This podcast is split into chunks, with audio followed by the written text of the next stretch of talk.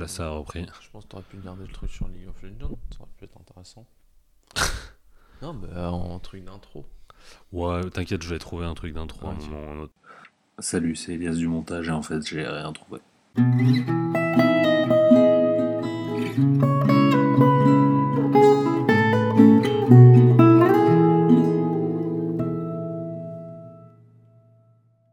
Salut.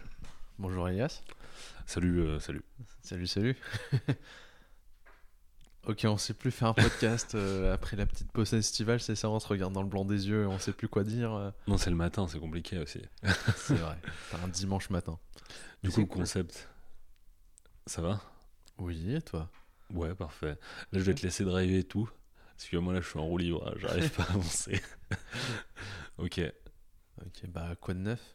Enfin, rien de spécial. C'est euh, triste, ça fait deux mois, euh, on, on a pas oui, c'est enregistré. rien passé. Il s'est rien passé.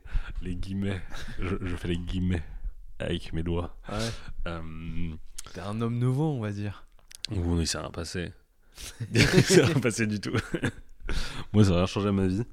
Euh, et toi Sinon, Moi, franchement, bah, on en discutait en off, pas grand chose, pas grand chose. je me rends compte la manière dont t'as dit je suis un homme nouveau, on dirait que je suis sorti en, rad- en, en Gandalf le blanc. Bah, c'est un peu ça, hein, non non, T'as passé une épreuve et puis voilà, t'as passé Genre, le Balrog. J'ai affronté le Balrog. je, suis dead.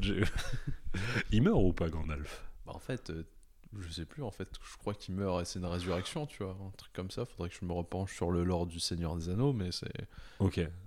Je- justement, il...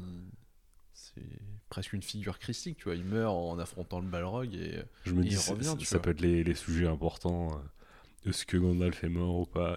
Tu vois, on part, dès le début, on commence par des trucs inutiles. Donc, euh, Mhm. c'était. Vas-y. Ok. Oui, bah, sinon, pas, pas, pas, pas grand chose. Bah, le, le mémoire de nouveau. Et, et voilà, on s'est fait une petite pause estivale, on va dire, pas de podcast au mois d'août. J'ai que dire, on, on s'est fait une petite randonnée.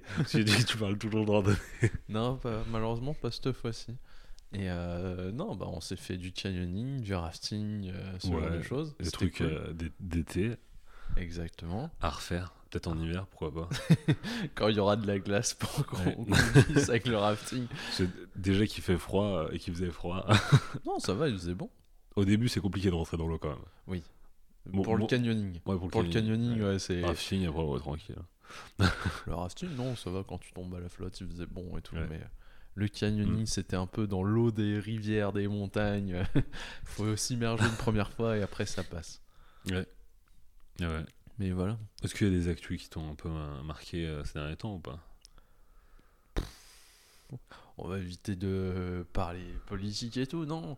Euh, bon, on, en- on avait commencé à en parler en off, mais il y a Dune Ouais, de Denis Villeneuve qui est sorti au cinéma exact. et euh, je souhaitais un peu t'en parler. C'est pour ça que je suis peut-être resté très Évasif. euh, évasif, ouais, justement quand on en parlait en off Ouais. avec euh, ta copine, ta compagne, ta femme, La zouze. ta zouze, exactement. Et qui est dans la même pièce que nous, qui, qui ne nous entend pas. Ouais. on a tous les deux checké pour voir si c'était le cas. Dune. Non, du Ouais, coup. Dune. Bah, en fait, je suis allé le voir donc, le jour de sa sortie avec euh, ma mère, parce que c'est elle qui m'a fait découvrir cette, cette œuvre via les livres, en fait, euh, de, Bra- de, non, de Frank Herbert. Brian, c'est son fils. Euh, donc, moi, pour donner un peu d'un point de vue littéraire, comment j'ai appréhendé le film, c'est que j'ai lu le premier tome. Et euh, j'ai- j'en suis à la moitié bien entamée du second. Euh, euh, pour le film, ce qui est un peu cocasse, c'est que je l'ai vu un jour pluvieux. Voilà, alors que c'est censé se passer euh, dans le désert et tout. Donc il y avait un peu cette dichotomie, ça m'a fait beaucoup rire. En même temps, c'est en septembre, Oui, mi-septembre, donc c'est- il a plu tout le mois d'août, donc il allait pleuvoir. Oui, c'est quand même drôle, cocasse. Tu, tu, tu le comprends que voilà, tu, vois, tu vas voir un film qui est censé se passer Mm. dans un, univers euh, chaud, euh, désertique, et puis dehors il pleut. Ouais. Voilà, c'est pas. Effectivement. c'est pas la meilleure période, on va dire. Euh, Alors justement, par contre, moi j'ai trouvé que c'était un...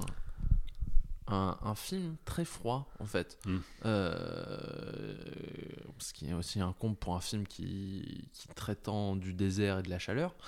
Mais euh, ouais, c'est vraiment un, un film froid, tu vois. Je suis resté vraiment à distance. euh, je suis, je suis vraiment jamais trop rentré dedans, tu vois. Je suis beaucoup resté à distance, tu vois. Genre, euh, Hmm. pour moi, le style de Villeneuve très froid, ça quand Enfin, froid plus froid, dans le sens où euh, la première partie aussi de, du bouquin de, de, de Frank Herbert, je la trouvais très, très froid. Bah après, ouais, du coup, Denis Villeneuve, c'est toujours franc. Ouais, voilà. Mais là, tu vois, froid plus froid, ça fait euh, ex- euh, froid au carré, on va ça, dire. froid plus froid, c'est-à-dire euh, Bah, en fait, le, le fait qu'il fasse froid dehors. Non, Plus... en fait, le, le- le style froid de Frank Herbert, euh, déjà dans le livre à la base, Mm. plus le. Enfin, multiplié, on va dire, par le style froid de Villeneuve, pour moi, faisait un. un vraiment du limite un, un film froid au, au carré, tu vois. C'est pour ça que je dis ça. Ouais, très glacial en fait. Et, euh, et, c'est parce que je suis vraiment. J'ai j'ai jamais été plongé dedans, tu vois. Il y avait toujours une distance entre le, le film, on va dire l'histoire et moi, tu vois. Et euh, il y a juste sur la fin où je commençais à ressentir des choses, des émotions, où je me sentais impliqué. Ce qui, on va dire, un peu. Ce qui peut être mis en parallèle avec mon expérience littéraire, parce que justement, on va dire, le début de Dune, je l'avais trouvé justement Un peu naze.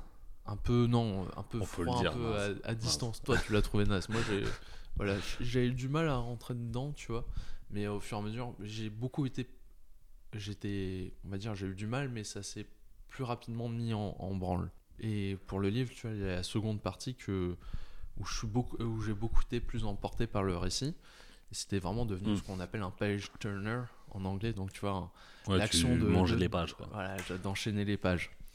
Donc, donc s'il y a une deuxième partie du, du film, Inch'Allah. Inch'Allah, bon, pareil qui marche bien, il est pas Comme encore on- sorti aux États-Unis. Comme on dit sur Arrakis. Inch'Allah. Et j'espère que voilà le, enfin que j'espère être aussi embarqué par le, la deuxième partie du film que je l'ai été par la, Mm. la deuxième partie du livre. Mais pour en revenir au film à proprement par- parler, parce que voilà, c'est pas une critique euh, littéraire, en l'occurrence ici, c'est que j'ai trouvé euh, la photographie bien cool, euh, tout comme certains éléments de la production design. Les ornis, je les ai trouvés cool. Tu vois, les vaisseaux volants euh, Ouais. qui battent des ailes. bah, des ailes Ouais. quoi. Ouais, voilà, je sais pas, j'ai trouvé ça grave cool. Euh, sauf, il y a un truc euh, au niveau de la production design, les alors, tongs de Zendaya, quand elle marche dans le désert en mode pub. Moi, j'ai vu que ah, ça. Si, ok, Et en fait, pour moi, c'était pubs- des les pubs de pubs- parfum. ouais. C'était, en fait, c'était pour moi limite des, des, des tongs décathlon, tu vois. Et j'étais en mode, non, mais les mecs là, ça me sort du truc, tu vois. Non, mais oui, j'avoue qu'on Ouais. dirait des pubs de parfum. Ouais, voilà. Et, euh, et bah, ce qui est drôle, c'est que justement, elle a fait une pub sur Dior un peu dans le même thème, euh, je crois. euh. Ils ont profité du tournage de. Dune pour, euh, pour faire. euh, Ou alors, euh, ils ont profité de la pub Dior, du tournage de la pub Dior pour faire le, le film. C'est peut-être comme ça. Mais euh, non, j'ai trouvé euh, certains acteurs plutôt bons. Bah, de toute façon, y a- comme on en parlait en off, il y a un- quand même un bon casting. ouais. Mais c'est surtout euh, Ah ouais, Rebecca contre, Ferguson. Donc on parle du, du production design. Ah, les, bah, les Harkonnen, et tu sa race. Ouais, ça va, je les ai. euh, ouais. Ouais, ça va. Non, ça va. Ils ont tous le style. Moi, j'aime bien les méchants. Ils sont stylés. Franchement, ils avaient trop la classe. On dirait qu'ils sont vénères tout le temps. C'est un bon truc. En plus, moi, j'ai bien aimé un truc, c'est que j'aime bien voir des méchants qui sont méchants pour être méchants. J'en ai marre des méchants. On fait, ouais, enfin, il est méchant, mais il a des origines. Ouais, il est nuancé. Non, non, ils sont méchants. C'est des sales races. Point barre. Il n'y a pas à se justifier. Et j'aime bien ce concept. Ouais, parce qu'on qu'on explique un peu l'histoire avant de peut-être euh, expliquer, enfin développer le truc parce que ça Bah, pourrait être pas mal. Je, je peux essayer ou pas? Vas-y, essaye. Euh, c'est un gamin euh, qui est euh, l'élu de la prophétie, euh, qui va sur une île qui s'appelle Dune, une ville, enfin Une planète. qui s'appelle Dune, et qui du coup est l'élu de la prophétie et qui voilà est l'élu de la prophétie. c'est bien résumé ou pas? C'est un peu succinct et un peu léger, je trouve. Mais c'est un peu l'histoire. C'est un peu l'histoire, mais en fait, ça prend place dans un cadre beaucoup plus grand. Grosso modo, t'as un empereur qui, qui domine l'univers connu. T'as Des Et- familles, des maisons. des, voilà, des familles, des maisons. Ceux qui ont. On va dire ceux qui. co- Enfin, ceux qui aiment bien Game of Thrones ne seront pas des paysagers. Je pense que ça peut faire un bon point de comparaison Mm. pour les néophytes de, Des de. Dune. T'as dit dépaysagé. Ouais, ouais. ça mais paysages. je- J'y voyais une pratique un peu euh, de construction de bâtiments. Et euh, non, mais c'est que euh, voilà, t'as t'as voilà, t'as ce concept de maison. Grosso modo, t'as, on va dire, et la, la denrée la plus riche, en, enfin la plus importante de cet univers, c'est l'épice, qui est un peu, on va Mm. dire, un mix entre entre le LSD et le pétrole, Ouais. dans le sens où ça provoque des hallucinations et c'est un peu ça le carburant de l'univers, Mm. parce que comment dire, cette cette substance, l'épice, euh, elle permet de- d'ouvrir un peu ses chakras, euh, mais aussi permet De le voyager dans l'espace. de voyager dans l'espace. Les voyages euh, Exactement. interstellaires et tout. Et aussi, on va dire, de permettre aux, aux humains d'avoir des facultés euh, Extrasensoriel. extrasensorielles plus, plus, on va dire, plus, plus, plus fortes ou plus Mm. évoluées. Et, euh, et sauf que l'épice se trouve sur une seule planète, la planète désertique d'Arrakis, qui est là, qui était là contrôlée par les Harkonnen, donc les méchants, on va dire, euh, basiquement. Euh, donc les Harkonnen, eux, ils, Ils bolossaient les Fremen, qui Ils sont les autochtones. euh, de d'Arrakis. Et surtout c'est que les Harkonnen en, en contrôlant le- l'épice étaient devenus plus riches que l'empereur. Étaient très riches. voilà. Et donc il leur enlève euh, l'empereur va faire non non vous devenez pas plus riche que moi. Vous on vous enlève le, le pouvoir la enfin le contrôle de cette planète. C'est la justement c'est la famille de euh, des Atreides De Paul, du coup, du de personnage Paul, principal. du personnage principal, qui va, alors que lui que duc, euh, que l'héritier du duc, on va dire. Le Son père Leto va qui- devenir euh, qui devient propriétaire de la planète. voilà, quoi. dirigeant de la, la planète. Sauf qu'en fait, c'était un peu une grande machination parce que, on va dire, le, Il va se passer des choses. On les en Atreides, en fait, euh, avaient la, la, la, la- comment dire, étaient de plus en plus écoutés et justement se mettaient à rivaliser en termes de d'influence par Avec les à- Harkonnen ou l'empereur. Non, avec l'empereur justement. Ouais. Ils Mais faut avaient- pas trop en dire après, je pense. Non, mais voilà. c'est le truc, Après, c'est euh, le problème, c'est que le premier film, en fait, c'est juste le début du livre. Ouais, mais alors, si, si on va sur ce point-là, le, le premier film, c'est le premier livre. C'est la moitié du livre. Moi, à la base, Un peu moins, tu Ouais, vois. moi, Même la- un peu moins. ouais, mais moi, à la base, mon livre, il est divi- divisé en, En deux. en deux. Et euh, le premier euh, film, le, le film qu'on a, qu'il y a actuellement, c'est le premier livre en fait. Oui. Et du coup, c'est pas étonnant que ce soit ça quoi. Mais voilà, Du coup, c'est pour ça que je, pense qu'il faut pas trop en dire parce Mm. que c'est vrai. c'est, enfin déjà qu'il n'y a pas beaucoup de retournements de situation ou autre et tout. Non. C'est Ouais, en effet. Mais voilà, c'était pour un peu placer le truc. Et il y, y a un délire dans tout ça, un peu euh, mystique, Oui. euh, ésotérique. Et euh, il y a la rudesse euh, de, de Arrakis euh, où euh, bah, il y a euh, les, les Fremen, qui sont des mecs qui sont des autochtones. On va dire peu- les bédouins du, ça, de ouais, la sont, planète. euh, du coup, qui sont un peu euh, chez eux et qui, euh, du coup, arrivent à dompter euh, le soleil. Enfin, ils arrivent à s'en sortir avec le soleil parce que c'est la deuxième difficulté. Il y a le soleil qui, qui tape. Ouais, coup, en fait, faut gérer vraiment son désertique qui fait Ouais. très chaud. Je trouve ça assez drôle d'ailleurs que sur la planète où il y a la plus grosse denrée du monde, l'épice, la denrée la plus recherchée, ce soit l'eau. Du coup, je sais, il y a un peu un truc euh, dichotomique. Et Et l'autre euh, problème aussi, c'est il y a des vers géants. Ça, on l'a pas dit, mais c'est un truc. euh, Mm. Ça, de toute façon, c'est dans la com et tout, mais il y a des vers géants qui font la taille de, euh, Et justement, de building. ouais, en parlant de production design, bah tu vois, je je suis pas fan des verts. Ouais, il y avait. euh, Je préfère ceux de Dune ou ceux qu'on voit sur De les. Enfin, de Dune de Lynch, de Ah. David Lynch. Tu sais, avec qui s'ouvrent, avec leur euh, bouche qui s'ouvre En en, trois, 3 ou en ouais. 4, tu vois. Ou même sur certains Ouais, arts- sur sur artworks je sais pas quoi. Et Ça me fait marrer d'ailleurs parce que Lynch il a dit que ça ressemblait à des anus. voilà. bah, en fait, moi, j'avais comparé ça ouais, à des anus avec des fanions de baleines tout autour. Ouais, effectivement. Voilà. c'est étrangement précis du coup, Ouais. mais ouais, c'est exactement ça. Mais voilà, mais je préfère, voilà, c'est, je sais pas, c'est le- les vers des sables, le- on va dire avec la bouche qui s'ouvre en 3 ou en 4. Mais voilà, pour en revenir à des considérations un peu plus critiques, euh, par contre, ouais, comme on en parlait, il y a certains acteurs, le casting est, est ouf, mais il y a vraiment certains acteurs que j'ai beaucoup aimé, notamment Rebecca Ferguson qui Mm. joue la mère de Paul Atreides, Qui est très stylé. ouais. voilà, qui joue euh, Jessica. Mm. Et, euh, et j'ai aussi bien aimé Duncan. Ouais, Duncan Ah, Idaho. moi aussi. euh, Ah, qui- Jason Momoa. Ouais, Jason Momoa. Ouais. du Jason Momoa, mais là, c'est bien Ouais, il est exploité. stylé. euh, Voilà. Franchement, moi j'ai beaucoup aimé aussi. Voilà. Mm. Voilà. Ça- c'est c'est cool qu'on en ait pas parlé, mais qu'on se retrouve euh, là-dessus. Euh, on va dire ce que j'aime des fois bien avec Villeneuve, c'est que les scènes de combat au corps à corps sont plutôt bien Ouais. filmées et bien Mm. chorégraphiées. Ce que je disais avec ma copine euh, en sortant, c'est que les scènes de combat elles sont vachement cool.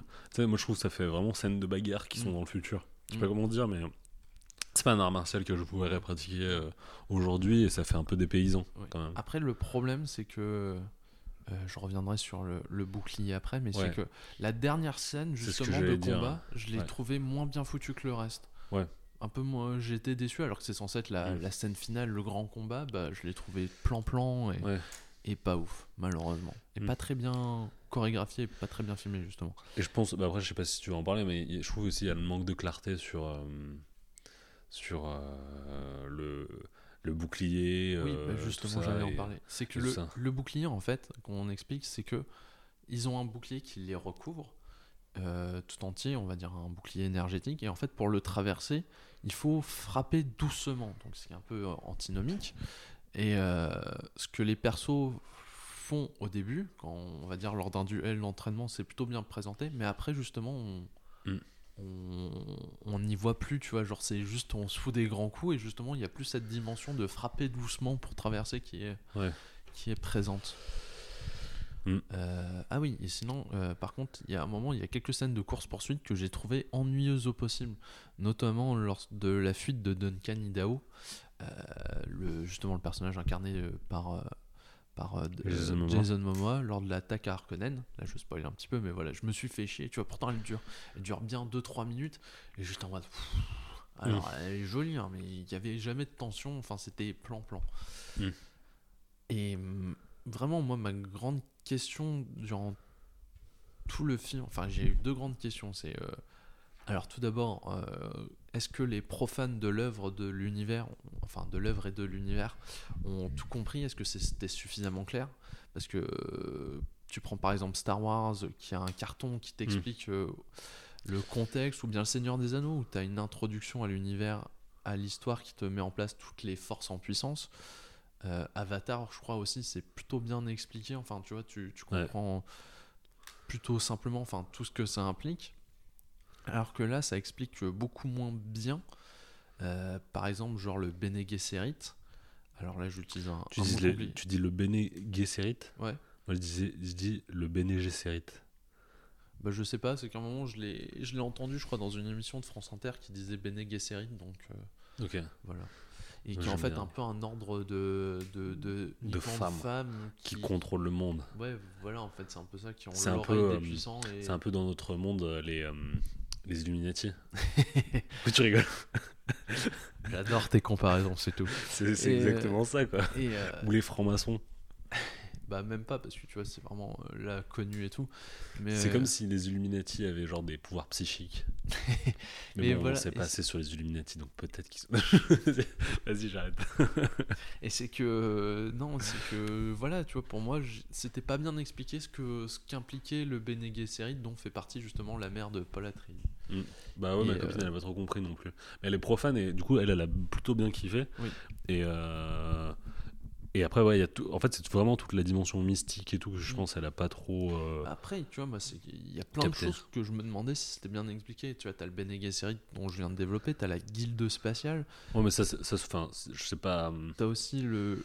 À un moment, t'as en fait un type euh, Mm. qui fait partie de la famille des Atreides qui se met à rouler des yeux pour calculer.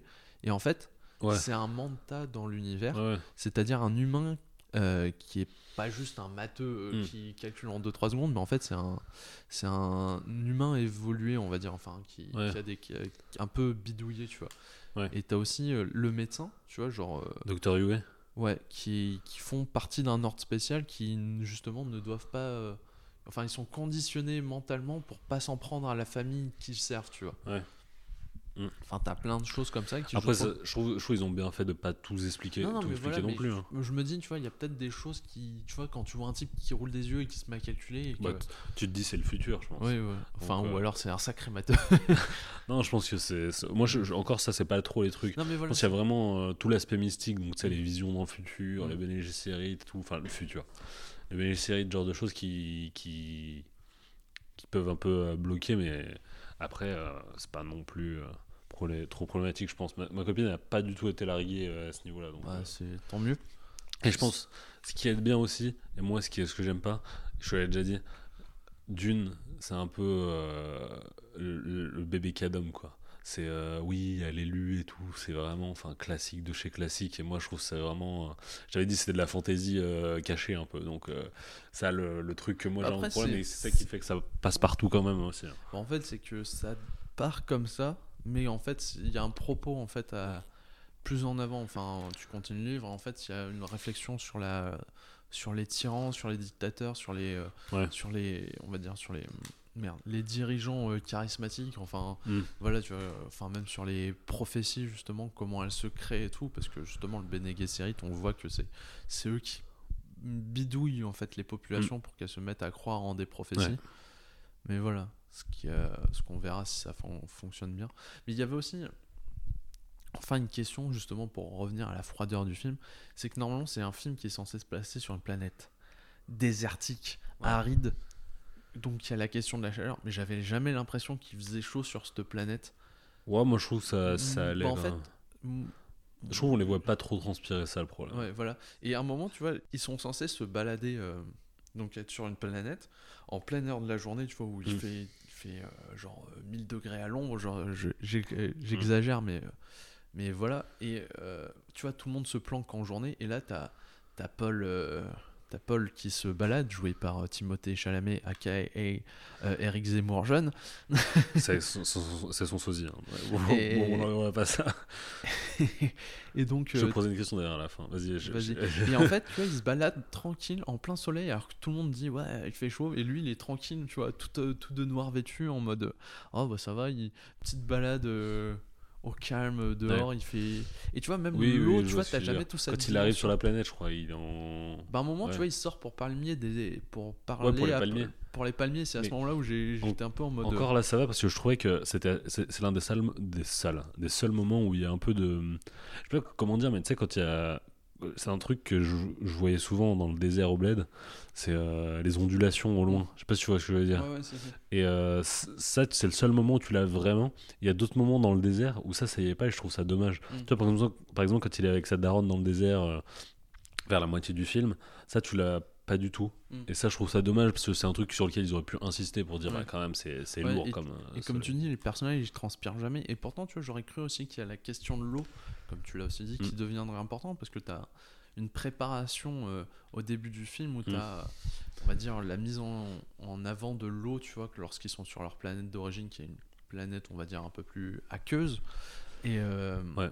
Genre en mode, tiens, prends ce verre d'eau. Enfin, tu vois, c'est dans des trucs très translucides, tu as vraiment la- une mise en avant de l'eau.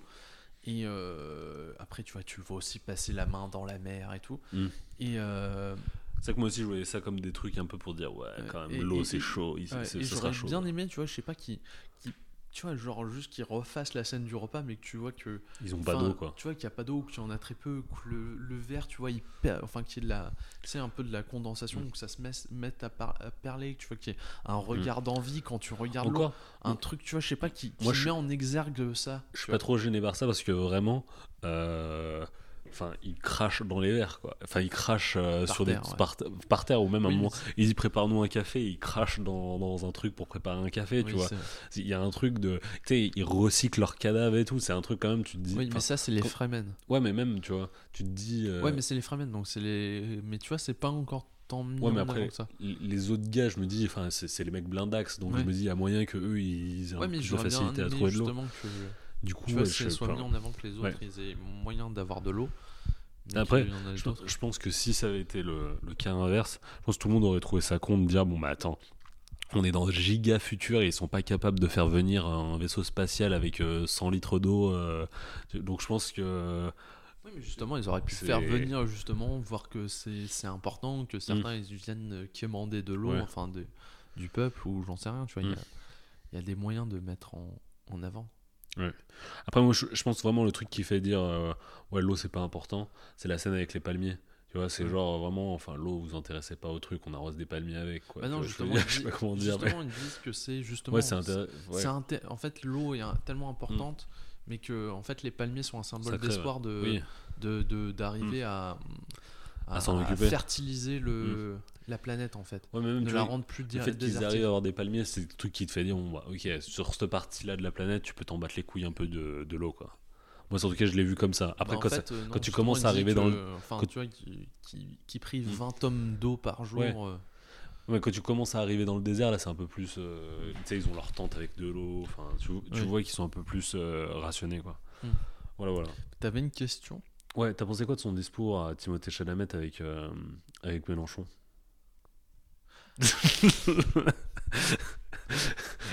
J'ai mis deux secondes à capter, tu sens que c'est le dimanche matin. Ah, vas-y, je déconne. Et J'ai pas euh, regardé. Moi non plus. Mais bref, voilà, c'était. des, des choses beaucoup plus importantes à faire. hein. euh, comme euh, trier tes chaussettes, euh, par exemple. Exactement. Non, mais ouais, vas-y. du coup, c'était juste pour la petite vanne. voilà. Ok. Voilà. Et donc, tu, veux- tu veux me parler d'autre chose ou? Ah, mais je- tu voulais juste me parler de Jin Euh, Moi, Ah, je vais va. te parler après d'un livre, mais euh, on va dire j'ai initié, donc euh, vas-y. Ah, vas-y, vas-y, continue. hein, si tu parti. euh, Vu comment t'es parti, vas-y. Après, moi, je me, je ferai mon petit truc. Euh, non, moi je vais te parler succinctement d'un livre euh, qui s'appelle Un homme plein de euh, un homme plein de misère, euh, donc de Jacques Abeille, un auteur euh, français. Donc euh, ce, ce livre, euh, ce titre, est en fait un diptyque, réuni- diptyque réunissant euh, deux, deux- deux- deux livres, enfin de de, Deux, er- deux récits, deux histoires. deux, deux histoires, on va dire, euh, qui sont les barbares et la barbarie. Et donc, on va commencer tout simplement par dire que c'est un livre que j'ai beaucoup aimé. J'ai mis beaucoup de temps à le lire, mais euh, j'ai beaucoup aimé. Donc, C'est vrai euh, qu'en juillet, euh, je crois qu'on s'était capté, t'avais le livre déjà. Ouais, voilà. Donc, Voilà, il m'a pris du temps, mais c'est un, c'est que c'est un livre, enfin, tu vois, genre très bien écrit, tu vois, très dense, mais très bien écrit. Et des fois, tu vois, justement, je- tu vois, je- j'avais un doute sur une phrase et tout, et donc je relisais. Et, et en fait, vu qu'il fait des fois des longues phrases, en fait, tu vois, je, je, je relisais, tu vois, je faisais beaucoup d'allers-retours en arrière. Mais donc ouais, c'est un, c'est un roman raconté à la première personne et le, et le personnage se souvient d'événements. Donc il y a un truc aussi très, intense, très intéressant sur la manière de raconter, parce que par exemple il va passer des événements sous silence, où il va plus s'en souvenir euh, co- correctement, ou va oublier des noms, ou, ou va faire des ellipses des fois de plusieurs années, ou de, enfin de plusieurs mois ou de plusieurs années. Donc pour faire un- un rapide résumé en fait, euh, dans la barbarie en fait on y suit, enfin dans les barbares, donc le, la, le premier, la première œuvre de ce diptyque, on y suit les pérégrinations d'un un intellectuel, un professeur euh, d'université spécialisé dans une langue morte dont tout le monde se fout, et ce même euh, presque tout le monde dans le milieu universitaire. Mm. Euh, euh, la ville où, où il vit, la ville de Térébre, euh, va subir une invasion de barbares, de barbares nomades. Et là, c'est barbares au sens euh, euh, où ces personnes ne parlent pas la même langue. On y assiste donc aux événements que, que produisent une résistance civile d'une ville lorsque les élites ont fui ou ont disparu, mais aussi la recherche de la compréhension du langage des conquérants par les Mm. conquis, et ce justement grâce à la traduction d'un ouvrage par notre euh, personnage principal. protagoniste, ouais. Ok. Et, euh, qui, et ce sera le livre des jardins statuaires. Ok. Tu vois des. Ouais, il y a un lore et tout, genre. Ouais, voilà. Ok. Et ça renvoie justement, peut-être, je ne l'ai pas encore lu, au, au jardin statuaire du, du même Mm. auteur. Puis on, on suit notre euh, cher euh, professeur embarqué, euh, on va dire bon gré mal gré, mi-témoin, mi-otage euh, par euh, ces barbares, qui sont le peuple des cavaliers, dans une quête euh, un peu rocambolesque pour trouver un individu, un individu celui qui justement a écrit euh, le livre. Donc on y observe euh, tout à la fois, on va dire, le désagrégement d'un peuple entier qui finira par être un groupe très réduit autour du, on va dire, du, du dirigeant de ce, de ce peuple. Et merde, j'ai oublié parce que c'est quoi, on va dire, je sais plus s'il le nomme roi ou je sais plus. Euh, mais aussi les coutumes de, ces, barbares justement et les préjugés que inhérent au, au protagoniste Est-ce que ça va. euh, euh, comment ceux-ci vont, se révéler être faux ou Comment la vision biaisée qu'on peut avoir sur une civilisation autre nous impacte et comment on peut se remettre en question. Euh, dans La Barbarie, donc la, seconde œuvre de ce diptyque, on est témoin là d'une civilisation euh, totalitaire, destructrice, qui a décidé de nier son passé et de l'oublier. Et euh, c'est dingue, mais en lisant ce. bah, enfin, le diptyque est nettement plus. Enfin, la deuxième partie est nettement plus courte que le- la première euh, partie de ce diptyque. Et j'ai vu beaucoup de similarités, mine de rien, avec le 1984 euh, d'Orwell. Je crois que t'allais Ouais. avec la France, qui dénie son histoire, qui redit son histoire, c'est n'importe quoi. Les colonies, j'ai cru que t'allais partir dans ça. Et non. Euh, non, non, moi je, je pars pas dans ce genre de choses. T'as le droit, hein, franchement, je t'aurais- je t'aurais suivi, t'inquiète pas. bah, je vois ça, euh, t'as as initié le mouvement. Mais voilà, donc euh, c'est un très beau livre. Voilà, j'ai beaucoup aimé, très poétique, très beau et, et voilà, je. Ouais. Moi j'avais lu Les Jardins statuaires Mm. et euh, j'en ai pas trop de souvenirs, mais dans mes souvenirs, c'était vraiment cafard. Tu vois, il y avait une ambiance où nihiliste, je sais pas comment dire, mais tu sais, ça, ça te foutait une ambiance où t'étais un peu en mode oh putain, un cafard. Tu sais, c'est la même délire là. Surtout pour la deuxième, ça a l'air de te mettre un peu, en- tu sais, un peu en. pff, ouais. Un petit peu, et des fois aussi euh, lors de la première, mais Mm. j'ai pas voulu trop développer pour justement laisser la surprise du, du récit. Mais des fois, Après, ouais, il y a des moments pense, cafards sur l'extinction d'une civilisation ou je, d'une. je pense qu'il faut prévenir parce que c'est moi. Enfin, Ouais, mais c'est très beau. C'est peut-être un peu macabre, un peu. ouais, c'est poé- Euh, poétique un peu. C'est une poésie, euh, Mm. Mais- une sombre poésie. Je sais que moi j'avais offert euh, du coup euh, le livre à Lilian et il m'avait fait ce commentaire et moi aussi j'avais cette réaction là et je me suis dit à la base je m'étais dit bon c'est que moi qui me fait cet avis là et en fait euh, c'est un truc je pense ça peut ça peut mettre une mauvaise ambiance donc donc voilà ok je, Voilà. ok je vois que tu commences à te à te reculer à te mettre euh, chill c'est que c'est à mon tour ça se va Ouais. de parler de trucs euh, Donc toi aussi tu te mets chill, donc c'est à moi, c'est à Ouais. moi, c'est ça déjà. Non, non, c'est que bah, du coup, moi j'ai pas. Enfin, j'ai lu beaucoup de trucs, j'ai fait plein de trucs, tout ça. Mais j'ai pas trouvé de trucs spécialement intéressants. Du coup, ouais, franchement, j'ai cherché. Euh, il s'avérait que là, sur les dernières semaines, j'ai lu et fait quelques trucs qui sont sympas. Et du coup, je vais t'en parler. Ah c'est cool. J'ai cru que t'allais faire, mais je vais pas t'en parler. Euh, déjà, j'ai lu Océan Noir. Je sais pas si tu connais. Euh, c'est pas le nouveau. Corto Maltese, ouais. ouais. Et du coup, euh, de Bastien Vives et euh, Martin Kenen- Kenen- Kenenen. Kenhen. Voilà. Et moi, j'aime bien, j'aime bien Corto Maltese. Bah, moi, j'ai pas encore eu le temps de lire, mais c'est un- toujours une œuvre qui m'a inté- intéressé, tu vois, intrigué, qui m'a, t- voilà, que j'ai toujours voulu, voulu lire. Tu vois, pour te dire, même en ne connaissant pas l'œuvre, je suis allé voir l'exposition qu'il y Ouais. avait au musée euh, de, De, Confluence. ouais. Bah, franchement, Donc, euh, si, si, si t'as as vu l'exposition, bah, tu connais Corto Maltese dans l'esprit parce qu'elle était assez complète. ouais, ouais, elle était grave cool. Et euh, bah, du coup, c'est cool que tu connaisses l'exposition, comme ça je vais te parler de trucs, et j'aurais pas besoin de développer plus. Mais euh, du coup, le délire, euh, moi, Corto Corto Maltese, je l'ai découvert très tard. Euh, très jeune, je lisais pas mal de bandes dessinées euh, franco-belges, et j'ai découvert un peu tous les trucs de l'époque, tu sais, Black et Mortimer, Spirou, Lucky Luke, Tintin, surtout les trucs de mon époque, c'est-à-dire vraiment Paddle. Kiss Paddle, Titeuf, tout ça, mais Enfin, de mon époque, tu peux dire de notre époque Ouais, de aussi. notre époque, c'est effectivement. Mais du coup, j'avais quasiment tout vu. Tu vois, je m'intéressais à peu près à tout. Mais euh, Corto Maltese, j'étais un peu euh, osef, tu vois, j'étais passé à côté. Et c'est que tardivement, euh, je crois que on se connaissait à l'époque où j'ai découvert Corto Maltese, où j'étais tombé euh, sur euh, NT1. Euh, Il y avait un film Corto Maltese en animation. Et euh, ça m'avait chauffé, je m'étais dit, ah, pas mal et tout. Et je m'étais in- intéressé à Corto Maltese et j'avais trouvé euh, ça assez sympathique. Et euh, du coup, euh, là, Corto Maltese, fait par Bastien Vives, euh, moi je suis content, tu vois, j'aime bien Bastien Vives, euh, tout ça, tout ça, donc euh, je me dis pourquoi pas. Seul problème, c'est que j'avais lu leur précédent travail ensemble, 14 juillet, qui est là-bas, et c'était un peu flingué, donc j'ai eu un peu peur. Et en fait, si je t'en parle, c'est que c'était pas mal. Franchement, c'était plutôt bien, c'était plutôt chill. J'ai pas lu les Corto Maltese faits par leurs prédécesseurs.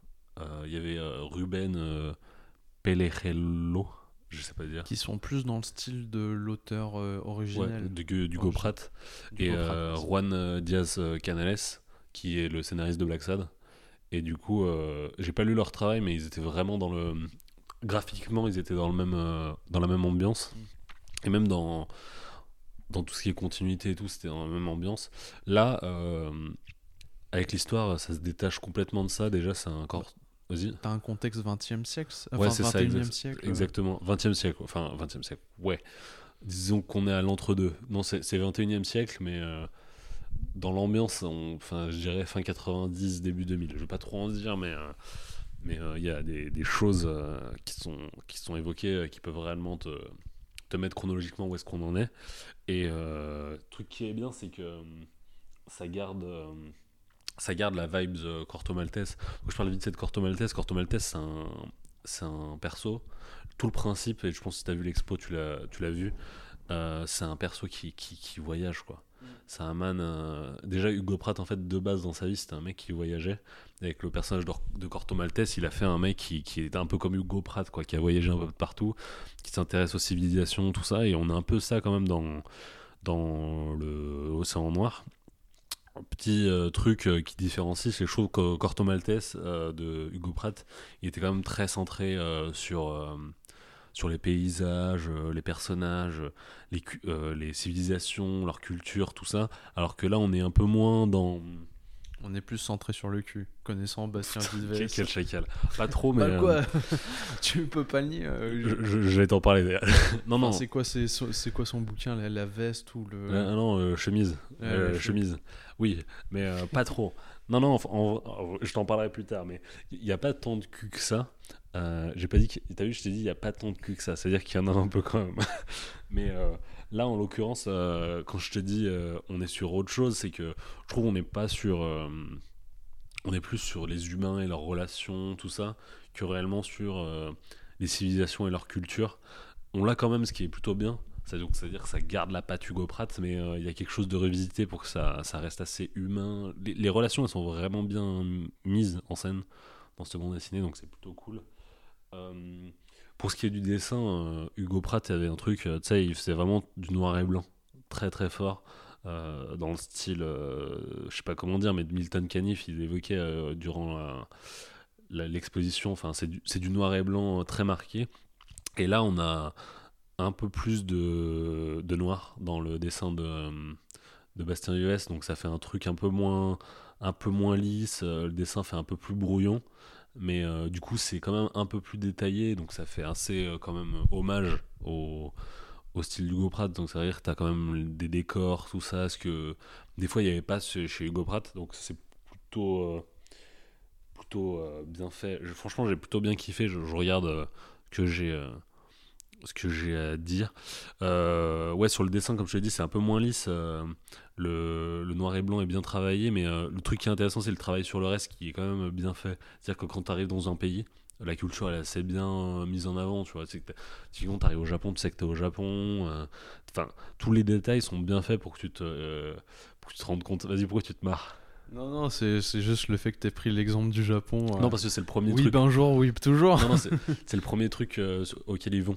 Ah, Donc, ah, chez euh, ah, Océan Noir, autant pour moi. Donc, euh, d'ailleurs, Océan Noir, c'est le nom d'une euh, d'une secte euh, japonaise qui a réellement existé. Ah, ok. Donc, c'est pour ça que euh, il parle de ça. Euh, donc voilà, c'est plutôt plutôt bien euh, Océan Noir. J- J'ai pas grand chose à, en dire. Bah, peut-être, euh, que je le lirai et que je. Et tu le constateras. Ouais. Et là, j'ai euh, j'ai mis un petit tiret dans mes notes pour euh, parler d'un intitulé vraiment précis. J'ai marqué, j'ai appelé ça euh, l'intitulé paragraphe Vice et vi- les vices de Vives, attentat et Gronibar. pour que tu te rends compte du truc. Donc, problème, c'est que ces derniers temps, je trouve, dans, dans les 3-4 derniers trucs de Vives, je sais pas qui l'a fait. Entre, je, je vais dire la chemise euh, le 14 juillet et, euh, et, euh, Et Océan Noir? et Océan Noir. Déjà, il, parle beaucoup d'attentats, euh, ce qui n'était pas trop le cas avant, je trouve. Après, je pense qu'il veut faire un truc un peu proche de, de, l'extrême droite. Non, je rigole. Mais proche de la France moderne, quoi. Ce qu'elle est, c'est-à-dire qu'il y a eu des attentats, euh, il veut en parler, je comprends. Mais euh, là, il y en a encore Donc, ce qui est pas déconnant, mais je me demande si, si dans la prochaine bande dessinée qu'il va faire, il y a encore un attentat, je vais me dire, c'est un peu bizarre, tu vois. Donc, bref, voilà. Et Gronibard, bon, voilà. J'ai pas besoin de le détailler, il fait toujours des gros seins. euh, euh, Bastien Vives, Que ce soit dans la semaine ou. Ouais, enfin de partout, franchement de Partout. partout. Dès qu'il dessine une meuf, il, il met des gros seins. Je sais que ça peut déranger des gens. Moi, franchement, au bout d'un moment, je m'y fais. Et je, je- vais le dire comme ça, j'ai pas l'impression de voir un mec qui est un peu chacal et qui fait Oh putain, t'adores dessiner des gros seins, tu vois. J'ai vraiment l'impression d'avoir un mec qui fait J'aime la sensualité euh, des Mm. seins, quoi. Donc, euh, j'allais dire, je comprends. Mais euh, du coup, je, je respecte, tu vois. Ça fait un peu moins chacal que ça en a l'air. Donc, Attends, c'est. C'est quoi déjà le personnage dont tu parles Merde, le... celui qui a fait Gantz? ah, Hiroya Oku. Ouais, Ouais, ou Bah, Hiroya Oku, tu vois, par exemple, c'est Ouais. un peu plus. tendancieux, on va dire, c'est un peu plus limité. Ouais, exactement. Alors que Vives, tu vois, ça, je sais pas comment dire, mais ça se voit que. Il y a- une érotisation artistique en fait. Ouais, pff, ouais, il y a de la sensualité, vraiment. Ouais, de la le- sensualité. euh. Ce que, ce que j'ai- je vais faire un truc un peu. Je pense qu'il y a moins au, au Japon. Je trouve qu'il y a vraiment un truc de. euh, de. La femme, c'est un objet. Et je pense que ça se retranscrit plus dans les trucs de Hiroya Oku, alors que de Bastien Vives, il y a, je pense, vraiment une grosse fascination pour euh, les femmes. Et euh, dernier truc sur Océan Noir. Quand je te disais, ouais, les relations, elles sont bien faites, tout ça, la fin de, de Océan Noir, je la trouve super belle. Je, je, je trouve c'est assez humain, très beau, franchement, c'est c'est bien. Et tout ça en gardant toujours l'esprit euh, du personnage euh, d'Hugo Pratt en étant un mec. Enfin, pour moi, Corto Maltese, c'est un mec qui est toujours libre, qui, qui, qui, qui vogue, qui, qui se voyage tout le temps. Et là, euh, ah, même avec euh, la fin, il arrive à bien faire ce, ce gars qui, euh, qui est libre dans tout, quoi. Enfin, je sais pas comment dire, mais c'est.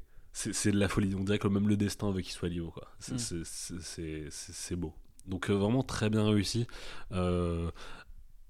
Je m'intéresserai au, au précédent travail sur Corto Maltese et mais ça m'avait l'air très dans la lignée de Hugo Pratt et je- là je suis content qu'il y ait un truc un peu revisité Mm. voilà. Et vu que l'année prochaine je crois que c'est un anniversaire pour Corto Maltese je crois qu'il y est prévu aussi des choses euh, donc euh, je suis content que le perso euh, perso revive.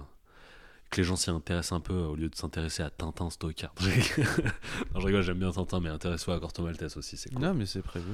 voilà. Bah, c'est surtout que je pense que Tintin, malheureusement, il pourrait pas trop y avoir une euh, revisitation euh, Ouais, de ce style qui- avec Moulinsart. Ça me paraît compliqué. Ouais. Enfin, quand t'as des On sait artistes jamais, qui peut-être font- dans, dans 2-3 siècles. hein.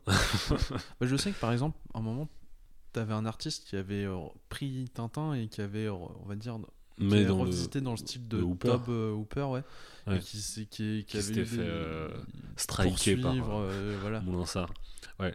Après, moi, je suis content parce que euh, Tintin, il me fan. Les gens, ils veulent toujours des trucs sur Tintin et tout. Aller chercher ailleurs aussi. Il y a eu assez d'héritiers à Tintin. Moi, je suis content enfin, qu'on reste, qu'on laisse Tintin dans son coin. Il a fait son temps et voilà. Qu'on le laisse raciste comme il est à son époque. il y a un autre truc dont je te parle, un jeu vidéo. Mhm. L'avantage de ça, quoi, de nos trucs du moment et ce genre de choses, c'est que, comme je l'ai dit, hein, c'était un peu des recos déguisés. Mais vu que c'est nos trucs du moment, moi je me suis toujours dit que s'il y a des trucs qui sont pas des recos, on va s'en parler aussi. J'ai joué à un jeu de merde. Euh, que je t'explique le concept. En fait, il y a de ça un an, euh, Oui. je voulais acheter la Annapurna Collection. Ça, t'es au courant de ce bail. Oui. Euh, Annapurna, c'est un, jeu un studio de jeux vidéo euh, qui fait plusieurs jeux vidéo. Et euh, du coup, euh, ils avaient fait notamment, euh, je sais pas, Outer Wild, plein de trucs vraiment très cool. Et je m'étais chauffé, je me dis, vas-y, je vais me l'acheter, tu vois. Et comme ça, il y a plein de jeux auxquels j'avais pas joué que je, je vais pouvoir y jouer. Il y avait 10 jeux dans cette collection. Exactement. Tu veux que je fasse le listing ou pas? Bah, si tu l'as en tête, mais sinon. Alors, il y a deux jeux. Il y a un jeu, je me souviens pas, il y a Telling Lies, il y avait Donut County, Country, Outer Wilds, Kentucky Route Zero, Sayonara Wild Arts, j'essaie de tous les faire, euh, Garagoa, j'en ai 7 sur 8, ah j'y suis presque. Euh, Ah, c'est 8 euh, non, sur, euh, sur 10 peut-être. Garogoa et euh, le, il doit en avoir un dernier, je pense, c'est peut-être plus 8 que 10. What Remains of Edith What Finch. Remains of Edith Finch, c'est celui-là que j'avais pas. Et Mais- euh, Mais lui, euh, du coup, je l'avais déjà. Du coup, j'ai- je m'en foutais Et un peu, c'est pour ça. Telling Lies et Gorogoa. Garogoa. Euh, ouais, du coup, euh, tout ça. Et parmi ces jeux, il y, a y un jeu qui est une grosse merde. C'est Kentucky Route Zero. Ah, C'est flinguer sa race gros, c'est incroyable. ah, pourtant, Euh, moi, il me tentait bien, mais euh, Bah justement, là mon but, ça va être de, de te, c'est- dégoûter. ça va être de te sauver la vie, Antonin. Parce que vraiment, je, je vais te sauver la life. Euh, Kentucky Route Zero, du coup, c'est de la merde. Euh, c'est un jeu qui est diffusé en actes euh, de 5. De 5. Donc, euh, tu suis, du coup, que, un- je- je- avant que tu te lances là-dedans, moi, j'ai pas regardé la vidéo, mais il y a Nostalgeek dont j'avais Ouais. déjà parlé, qui a fait une vidéo dessus et que lui avait bien, bien aimé, tu vois. Ouais. Bah, du coup, attends, je, parle du, de Vas-y. bail. Parle du bail. Le bail avec euh, du coup euh, Kentucky Route Zero, c'est que c'est l'histoire d'un mec qui s'appelle Conway qui doit faire sa dernière livraison. Et sa dernière livraison, elle est au 5 euh, Dogwood Drive. Et, et on lui dit bah, pour aller à cette adresse, il faut prendre la route 0 euh, qui, qui, qui est au Kentucky. Du coup, lui, il est chaud et il, y va. Et donc l'histoire, ça va être les personnes qu'il va croiser, qui vont le rejoindre dans son, sa mission et pour aller chercher euh, la route zéro, comment est-ce qu'ils vont réussir. Et euh, tout le principe, en fait, c'est que c'est un genre un peu point and click où tu balades un peu ton personnage dans un tableau. Donc il faut imaginer un tableau fixe d'un paysage où tu as un personnage tout petit euh, en bâton qui va aller d'un point à un autre et qui va pouvoir interagir avec euh, quelques éléments. En l'occurrence, dans Kentucky Zero, il y a un seul truc sur lequel tu interagis globalement, c'est euh, les discussions. Et tu discutes avec des personnages. Et euh, le truc crucial de Kentucky Route Zero, c'est que tu n'es pas un joueur simplement, tu es le metteur en scène du jeu vidéo. Alors, le truc de metteur en scène, j'ai tellement ent- entendu que pour moi, c'est un truc de communication euh, du studio, c'est pas autre chose. Et euh, du coup, quand ils disent metteur en scène, je pense que c'est vraiment le truc que, en fait, tous les choix que tu vas faire, ils vont pas influencer l'histoire. C'est-à-dire que du début à la fin, l'histoire, tu l'auras. Le truc que ça va influencer, c'est ta perception de l'histoire. Par exemple, euh, euh, l'exemple qui est souvent pris, c'est l'exemple du chien. Tu vas renommer ton chien. Ton chien, tu peux lui donner un, nom différent. Enfin, tu as deux choix possibles. Moi, je l'appelais Blue, mon chien. Donc euh, voilà, Osef. Et pendant toute l'histoire, ton chien, il s'appellera Blue. Mais il y a d'autres personnes, pendant toute l'histoire, leur chien, il s'appelait, euh, je sais pas, Croquette. Je sais pas. Donc euh, voilà, c'est euh, ça le principe du jeu vidéo. Moi, j'ai d'autres exemples un peu plus euh, pertinents, je pense. C'est euh, typiquement, tu vas discuter avec une personne et la personne, elle va te dire, euh, ouais, euh, elle a deux choix de discussion. Tu, tu, tu vas demander à cette personne, ouais, bah, qu'est-ce que vous attendez ici? Et la personne, elle va dire, bah, soit bah, j'attends terminer mes horaires de boulot, soit j'attends un coup de fil de mon mari pour qu'il me- vienne me chercher. Donc dans ces cas-là, tu, tu peux choisir les deux choix, ça change strictement rien, tu vas te dire. Et en fait, dans un cas, la perception que tu auras du personnage, c'est qu'il est en couple, et dans l'autre, c'est bon, il, il attend pour le travail, quoi. Et donc tu avanceras avec euh, l'idée que soit ton personnage, le personnage que tu suis, il sera en couple, soit euh, qu'il bah, qu'il soit pas en couple. Tu vois ce que je veux dire ou pas? Mhm. et euh, c'est ça qui est c'est le truc le plus intéressant euh, de, de Kentucky Route Zero, c'est-à-dire que en fonction de l'histoire, en fonction des choix que tu feras, tu vas pas influencer euh, réellement les actions de l'histoire, mais tu vas influencer vraiment la perception. Et par exemple, on va tous les deux se dire, ah bah ce personnage, il était vraiment chouette. Il était déterminé et tout ça. Et toi, tu vas me dire, bah non, moi, dans les choix que j'ai fait, mon personnage était plutôt un peu timide euh, et euh, il se mettait un peu en retrait. euh, et... C'est le seul intérêt du truc. Le problème, c'est déjà le principe de théâtre. J'ai entendu parler de trucs de ça de partout. Le jeu il sera influencé par le théâtre ou je ne sais quoi. Vraiment, quand je suis dit, ça ne se sent pas du tout. C'est que ça ne se sent pas du tout. Il y a quelques trucs. Bon, déjà, les trucs sont notés en actes. Donc, euh, t'as acte 1, acte 2, acte 3, 4 jusqu'à 5. Ou, ok, au théâtre, c'est aussi des actes. Donc, euh, d'accord. T'as une sorte aussi de, assez souvent, de premier plan et second plan, euh, comme on peut avoir, je sais pas, au théâtre, où t'as un- du coup la scène et devant toi un peu euh, les spectateurs. Donc, euh, euh, les spectateurs en premier plan et le fond de plan, ce serait la pièce de théâtre. T'as souvent ça dans le truc, mais c'est à peu près tout. Et le dernier truc qui ferait un peu théâtre aussi, c'est qu'il y a un peu une notion un peu de brisage de quatrième mur qui ferait un peu pff, théâtre. Mais encore, enfin, c'est c'est c'est à peu près tout. Parce que les, persos, les personnages se mettent à s'adresser directement aux joueurs et par là même aux spectateurs ou ça se passe comment en fait ce brisage du quatrième mur? C'est non, c'est pas spécialement ça. C'est plus euh, des regards vers le joueur. Je sais pas comment dire, mais euh, c'est un truc de, euh, tu tournes la tête. euh, Il y a, vraiment des trucs où euh, c'est assez parlant, mais tu, vois typiquement dans les dans les il y a un interlude où c'est clairement une pièce de théâtre où toi t'es t'es dans la pièce de théâtre et derrière toi il y a les spectateurs et devant toi il y a la scène qui joue. Mais toi t'es un mec de la de la scène. Donc en fait ce truc de quatrième mur tout ça c'est que toi t'es un personnage du jeu mais en même temps t'es un spectateur. En fait t'as l'entre-deux du truc ou c'est un peu bizarre quoi. Je, sais pas comment dire sans spoiler mais euh, il y a un truc de une notion vraiment de de un peu méta mais lé- légèrement qui fait un peu notion de brisage du quatrième mur. Donc euh, ouais c'est à peu près tout. Euh, pour moi c'est un peu un film c'est un peu un film. C'est un peu un, un jeu de branleur vraiment c'est pour moi les mecs qui se disent putain c'était vraiment génial ça fait réfléchir sur le jeu vidéo enfin encore c'est même pas un jeu vidéo à mes yeux c'est un- une expérience euh, relative Vidéoludique. vidéoludique. Parce que vraiment, je- pour que je t'explique le truc, pour moi, c'est des mecs qui pensent que Fortnite, c'est euh, c'est euh, le jeu le plus joué du monde et c'est un jeu de tocard, qui découvrent Kentucky Route Zero et qui se disent putain, c'est génial, sans imaginer que ça a été fait 15 000 milliards de fois avant et que ça a créé un genre qui s'appelait le visual novel. Tu vois ce que je veux dire ou pas? Je vois ce que tu veux dire. pour moi, c'est du visual novel fait par des ricains et tout le monde se dit c'est génial. Et ça me pose problème parce que euh, c'est pas vraiment, cette notion est importante, c'est pas jouable. C'est-à-dire que tu fais que passer du texte et lire, et tu passes du texte, tu lis, tu passes du texte, tu lis. Ce qui fait que c'est même plus du jeu vidéo. C'est une sensation que j'avais eu aussi un peu sur euh, Disco Elysium, et euh, ça m'a fait vachement arrêter. Là, ce qui m'a fait vraiment continuer euh, Kentucky Route Zero, c'est que je voulais voir combien de gens ont terminé le jeu. Tu sais, avec les succès, tu peux voir euh, combien de gens ont terminé le jeu. Et euh, j'ai vu que c'est un truc lunaire. Le premier acte, il a été fait à- par 60% des gens qui ont le jeu. Le dernier acte, il a été fait par 21%. Donc ça a été divisé par 3. Et il y a un truc qui est bizarre, c'est qu'il y a plus de personnes qui ont fait le cinquième acte que le quatrième acte. Alors que tu es obligé de faire le quatrième acte pour. Oui. Donc c'est vraiment trop bizarre. Bref, peut-être c'est un truc encore méta du jeu vidéo. C'est un truc de ouf. Mais euh, bref, Kentucky Zero, ça m'a vraiment, euh, ça m'a vraiment déçu. C'est pas un, c'est pas un bon jeu vidéo et si tu te fais vraiment chier, c'est pas agréable. C'est comme je l'ai dit, pour moi c'est un truc de branleur. euh, et euh, tout ça est lié à un truc. Il y a un truc qui fait que le jeu il est encore pire que ce que tu pourrais penser. Parce que toute l'histoire elle, gravite dans un truc de euh, un peu lynchien. Euh, où euh, en fait l'histoire elle est incompréhensible.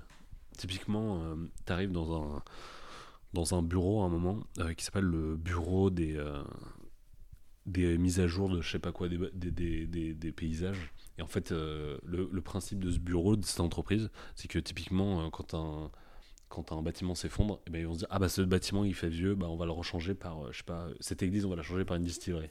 C'est un truc dans l'histoire. Et là, tu arrives dans ce truc, et il y a un étage, c'est des ours. C'est-à-dire que premier étage, c'est les stagiaires, deuxième étage, les patrons, troisième étage, euh, quatrième étage, l'informaticien, et troisième étage, euh, les ours. Je- alors je vois très bien, il doit avoir un sens, ok, mais il y a plein de trucs comme ça, gigabadants. Il y a un moment, il y a des squelettes euh, qui, qui, font des choses, je pourrais, pas- pourrais pas te dire sans spoiler, mais vraiment c'était un peu flingos. Et du coup, si tu veux t'intéresser à l'histoire, je te conseille vraiment plus de, pro- de prendre un let's play et de regarder un let's play que réellement jouer au jeu parce que ça c'est pas agréable du tout quoi. Donc euh, En fait, c'est plus du texte interactif. Ouais, et encore, comme je le dis, l'avantage du, du visual novel, du coup, c'est que l'histoire, elle est intéressante. Là, l'histoire, elle est pas intéressante. Et on pourra me dire, ouais, tout marche en, en métaphore, en interprétation, en grille de lecture, tout ça, mais en fait, c'est tellement cryptique que, en fait, c'en est, c'en est, dégoût, est dégoûtant, tu vois. Et par exemple, euh, sur Lynch, euh, Lynch, tout le monde dit ouais, Lynch c'est incompréhensible et tout, ce que je comprends, je suis d'accord. Lynch c'est incompréhensible. J'ai vu que Twin Peaks, enfin, auquel il a réalisé, Mais- qui, qui est co-scénariste. euh, Je trouve que dans, dans Lynch, il y a vraiment un truc de. Euh, Il y a un moment, tu, si tu captes une scène, tu vas te dire, waouh, ça c'est ma boule, la manière dont c'est fait. Il y a vraiment un truc de. Putain, ça remet en question le médium et ce genre de choses, tu vois. Il y a- vraiment des phases. Moi, je vois une, fan, il y a une phase dans Mulholland Drive. euh, je, je- enfin, c'est l'une des plus grandes scènes de Mulholland Drive, donc je vais pas te spoiler, mais. C'est gentil, merci. Parce Mais- que je compte le voir. mais je sais euh, pas quand, mais il fait partie de mes Ouais, films à voir. Toi, tu le Dune, donc euh, J'ai pas spoilé t'as Dune. failli spoiler Dune, je t'ai arrêté, donc. Euh, Non, je, vais, Dune. je vais pas te la spoiler, donc euh, je t'inquiète tranquille, mais il y a vraiment une phase de. euh, Il y a une nana qui chante, donc c'est juste un truc comme ça, hein, tu vois, il y a une nana qui chante et. Enfin, la, la, la, la manière dont je l'ai c'est une nana qui chante, c'est banal. Mais en fait, quand tu te rends compte du truc et tout l'enjeu, même pas l'enjeu, mais ce que représente cette scène, tu te dis, putain, c'est c'est pas con, c'est pas déconnant, quoi. Et euh, limite, tu te dis, putain, ok, bah, c'est bon, j'ai vu cette scène, je quitte la salle, tu vois. Tu peux te dire ça, j'ai vu tout ce que j'avais à voir. J'ai vu une leçon de cinéma. Ouais, exactement. Euh, là, dans Kinty Curry de Zero, euh, tu, tu, il y a des trucs vraiment, tu te dis, c'est, enfin, ça remet, ça remet pas en question le médium parce que ça a été déjà fait dans, dans le visual novel, vraiment. je- moi, je suis désolé, mais j'ai j'ai vraiment l'impression que c'est, c'est du visual novel, quoi. Voilà. Il y a un jeu que j'avais commencé qui s'appelait, euh, crois, je crois, 4h25 Shibuya Meltdown, qui était à peu près dans le même délire. C'était un visual novel et c'était, enfin, c'était le même principe. Je me disais, et là, le seul truc que je me disais, c'est, putain, ok, Kintu Curry de Zero, mais ça a été fait genre euh, 10 ans avant, quoi. Et je trouve ça chaud que euh, qu'on mette autant en jeu en avant sur euh, ce principe-là qui a déjà été fait. Ce qui peut être agaçant, quoi. C'est comme si, je sais pas, demain, on, on découvrait, je sais pas, euh, le dernier Ratchet Clank, on disait, wow, mais ça, ça bousille tellement la, la plateforme, c'est, euh, c'est, foi, ça remet en question tout. En fait, on dirait que euh, aux jeux vidéo qui viennent de Cure Zero, ça a été ce que euh, Super Mario 64 et euh, au, au platformer. Donc, alors que non, Kentucky Road Zero, c'est un, c'est une expérience un peu euh, bancale euh, qui est euh, difficilement appréciable en faisant, en se mettant sur une autre posture que euh, ah hmm, oui, je vais interpréter, je vais étudier le truc. Parce que je pense dans la plupart des cas, t'as pas envie quand t'es dans un jeu vidéo. Et euh, du coup, voilà, c'est pour ça que je te dis, c'est pour moi, c'est pas jouable, c'est pas un bon jeu. D'accord, bon bah moi, enfin c'était à l'époque, euh, enfin il y a un an je crois. Attends, je vérifie ça. C'est Pseudoless qui avait fait une vidéo sur Kentucky Road Zero. Il y a un an, ouais. Euh, et moi, ça m'avait bien chauffé, donc. Mm. euh, Ouais. Au pire, je le ferai, je te ferai un retour. euh, Oui, ah, moi j'ai bien aimé, ou ah ouais, t'avais vraiment de la raison, c'était de la merde. après, Mais après, vraiment, il prend combien de temps à faire? 10 heures. Ça va. 10 heures. En sachant un truc, c'est que moi, j'y suis allé globalement en ligne droite, mais je pense que ça peut durer un peu plus. Et ça, c'est un point que j'ai pas évoqué, mais t'as 5 actes, et en chaque acte, t'as un interlude. Donc t'as 4 interludes, si je dis pas de conneries. Le truc lunaire, c'est que les interludes, elles ont été rajoutées après. Et les interludes, si elles avaient pas été rajoutées, il y a des trucs que moi, j'aurais pas du tout capté. Enfin, je sais pas comment dire, mais c'est comme si. euh, en fait, c'est comme si tu passais de Avenger 1 à Avenger Endgame. C'est- que tu rigoles, mais c'est limite ça. Il y a 15 000 personnages qui arrivent et qui, tu dois être là en mode Ouais, bah ok, c'est normal, Barry, il a toujours été là, ouais. C'est ultra bizarre. Donc euh, voilà, c'est à peu près tout. Surtout, enfin, surtout le dernier acte, il y a un truc, enfin, si enfin, si j'avais pas fait le lien juste avant avec ce qui s'était passé dans l'interlude, j'aurais été là à me dire Non, mais qu'est-ce que c'est que ce bordel, quoi. Voilà. Donc, ouais, Kentucky c'était bien de la merde. Ok. Voilà. L'avantage, c'est que ces derniers temps, je, je me repose en lisant beaucoup de BD. Donc, euh, je suis plutôt content. Je chill pas mal, euh, tranquille ou sur les BD. C'est cool, les, les médiathèques. Du coup, c'est quoi la suite là? Bah, c'est que tu parles de ton sujet. Ok.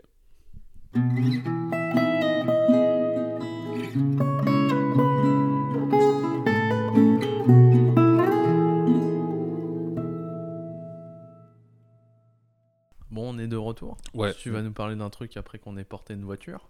Oui. et je laisserai juste ça comme ça. Ouais, On crée une que j'ai porté une voiture. On a porté. Le on, c'est moi qui ai mis le cri qui, qui Mais euh, casse pas la mythologie Putain, Le mec, je commence à créer une mythologie, il la brise Il n'y a direct. pas de mythologie, y a pas de mythologie. Tout le monde a soulevé une voiture au moins une fois dans sa vie, Antonin. C'est normal. Oui. Euh, ouais, du coup, faut que je parle d'un truc. Oui. Euh, je t'ai dit, je vais parler des animaux euh, qui ont disparu. Voilà. Oui. C'était un truc qui me faisait un peu. euh, qui me tenait à cœur. Ouais, tu sais, la dernière fois, tu avais parlé de l'auroch, te souviens? Oui. Et du coup, ça m'avait chauffé. J'étais allé chercher l'auroch sur internet et ça m'a replongé dans les animaux qui avaient disparu. Mais en fait, les animaux qui ont disparu durant en fait la période historique en fait de l'Antiquité euh, jusqu'à Ouais. maintenant en fait, euh, pas on va dire les, les animaux qui ont disparu lors de la préhistoire ou même Si, les si, bah, dinosaures. tu, tu verras. Je, je Ah ok d'accord. genre de. de... Parce que dans ce cas-là, ouais, on va en avoir des animaux. à- les animaux disparus, ce sera de aujourd'hui à euh, plus précisément euh, 300 000 ans avant Jésus-Christ, avant notre ère. avant notre ère, si tu préfères. Voilà. Si tu préfères les termes scientifiques. Oui, s'il te plaît. ok. Euh, ouais, du coup, le bail, c'est que tu as parlé de l'auroch et j'ai cherché l'auroch et tout. Et euh, ça m'a rappelé un moment où euh, j'avais discuté avec mon oncle quand j'étais enfant. Quand j'étais enfant, j'aimais beaucoup les animaux. Et mon oncle, je lui avais posé la question. tu sais, moi, je lisais beaucoup de livres sur les animaux. Et j'entendais, beaucoup parler du dodo. Et ça, me, ça me pétait le crâne parce qu'à chaque fois que je lisais des livres sur les animaux, je ne trouvais pas le dodo. Du coup, un jour, j'étais allé voir mon oncle et je lui disais bah, Tonton, c'est quoi le dodo? Il m'a dit euh, C'est un animal, un oiseau, quoi. Et il n'existe plus. Et moi, déjà, à l'époque, ça m'avait explosé le crâne que euh, toute une civilisation est disparue, tu vois. Je me dis Ouais, c'est ouf. Enfin, plus qu'une civilisation, une Une espèce. espèce, quoi. Enfin, tout, tout un truc disparaisse. Pour, pour un enfant, c'est compliqué à expliquer que peut-être tout un truc est disparu. Du coup, j'étais un peu, euh, wow, attends, c'est un truc de ouf. Et euh, je me souviens de lui avoir posé la question, mais comment est-ce que le dodo est disparu, quoi? Et il m'avait dit, euh, bah, il était con, le dodo. Et, et, euh, en recherchant sur Internet, il y avait un peu de ça, Euh, mais pas que. Et, Il y a eu l'homme qui est arrivé, surtout. oui, oui, effectivement, mais pas que. Et, et du coup, je me suis dit, bah, ça m'a replongé dans cette ambiance-là. Et en recherchant sur le dodo, j'ai remonté des fils et tout. Et au fur et à mesure, je me suis dit, putain, c'est intéressant de lui parler de ça, des animaux qui ont disparu. Voilà, je t'ai fait une- un listing de 10 petits animaux qui ont disparu et qui, qui sont, sont stylés et que j'aime bien. Voilà. Ok. Euh, bah, pour te donner une idée, le premier po- euh, Pokémon, parce que c'est un peu des Pokémon, hein, les trucs. le, le premier, euh, ça c'est Pokémon Go, ça me matrix le crâne. Je vois ça. le premier animal dont je vais te parler, c'est la tortue de l'île Pinta. C'est les tortues géantes des Galapagos, tu, tu connais ou pas? Mm, Je vois, ouais. Ouais, c'est les tortues géantes des Galapagos, et du coup, en 2012, euh, le dernier individu des tortues de l'île Pinta est dead. Il s'appelait Georges. Georges le solitaire. Je te jure, c'est pas une vanne. Et- je sais. Respecte mes sujets là. je rigole, je rigole, c'est une vanne. hein. Mais euh, du coup, ouais, respecte tes sujets, moi, contrairement à une autre personne qui respecte les, pas les sujets d'une autre personne. je me sens pas visé. Tu devrais. Mais du coup, ouais, euh, c'est une tortue géante des Galapagos classiques, euh, la, la tortue de l'île Pinta, et elle est dead. Et pendant longtemps, c'est, enfin pendant longtemps, pendant 8 ans, on s'est dit putain merde, c'était le dernier de son espèce. Et en fait, on en a retrouvé une en 2020. Et euh, je, je trouve ça assez fou qu'on ait pu re- redécouvrir. euh, Et c'est quoi son nom maintenant, euh, celle-ci? Bah, en fait, on le sait pas parce que on- ils ont juste dit, bah, on l'a trouvé, mais on vous dit pas. Euh, les, les mecs qui conservent les animaux. Parce qu'ils se sont dit, bah, si on vous dit, vous allez commencer à faire des choses là, vous allez vouloir les voir et tout, et vous allez foutre la merde. Mm. Du coup, ils Oui, ont été assez vagues. Et c'est 2020, donc ça, c'est assez récent aussi. Ah, Parce que j'aurais aimé connaître son nom, qu'on appelle le, qu'on l'appelle le ou la solitaire 2. Ouais. Si Mais euh, alors, à ce qui paraît, elle serait pas toute seule. Ah Il y, il y en aurait quelques-unes encore, mais Donc en soi, il a pas disparu. Il n'a pas disparu, mais je trouve ça important. Mais surtout sur le concept, euh, il y a pas mal d'animaux, on a dit disparus là ces derniers temps, et ils n'ont pas spécialement disparu. C'est des sous-branches, tu vois, par exemple les îles des Galapagos, les tortues géantes des îles des Galapagos, il en reste hein, des tortues géantes. Mais là, c'est une sous-famille de, de celles-ci qui, qui, qui s'est éteinte, et en fait, on aurait quelques individus encore. euh, C'est comme le rhinocéros blanc. Oui. Euh, il aurait euh, disparu, le dernier individu. D'ailleurs, c'était vachement triste parce qu'on a dit, ouais, le dernier mec, il est mort et lui, il, a- il avait deux filles. et du coup on n'aura plus de, de rhinocéros blancs. Et en fait, il en reste des rhinocéros blancs. Il n'y a pas, y a pas à s'inquiéter. Si, il y a à s'inquiéter. C'est juste que c'est une sous-famille qui serait. Ouais, il y a plus de rhinocéros blancs, mais il reste d'autres rhinocéros. Ouais. De ce que j'ai compris. Bah, euh, il reste tu- d'autres rhinocéros blancs. Ah bon Moi Ouais. j'ai lu que. Bah justement, ça, c'est là où il y a un peu le flou, c'est que en fait il y a- il y, a deux sous-familles des rhinocéros blancs, euh, celle du nord et celle du sud, on va dire, et celle du sud elle est dead et celle du nord il en reste euh, un paquet encore. Quoi. Ah ok. Donc euh, tu vois, c'est toujours un peu le flou sur ça, mais globalement euh, il y a quand même des trucs qui disparaissent quoi, encore récemment quoi.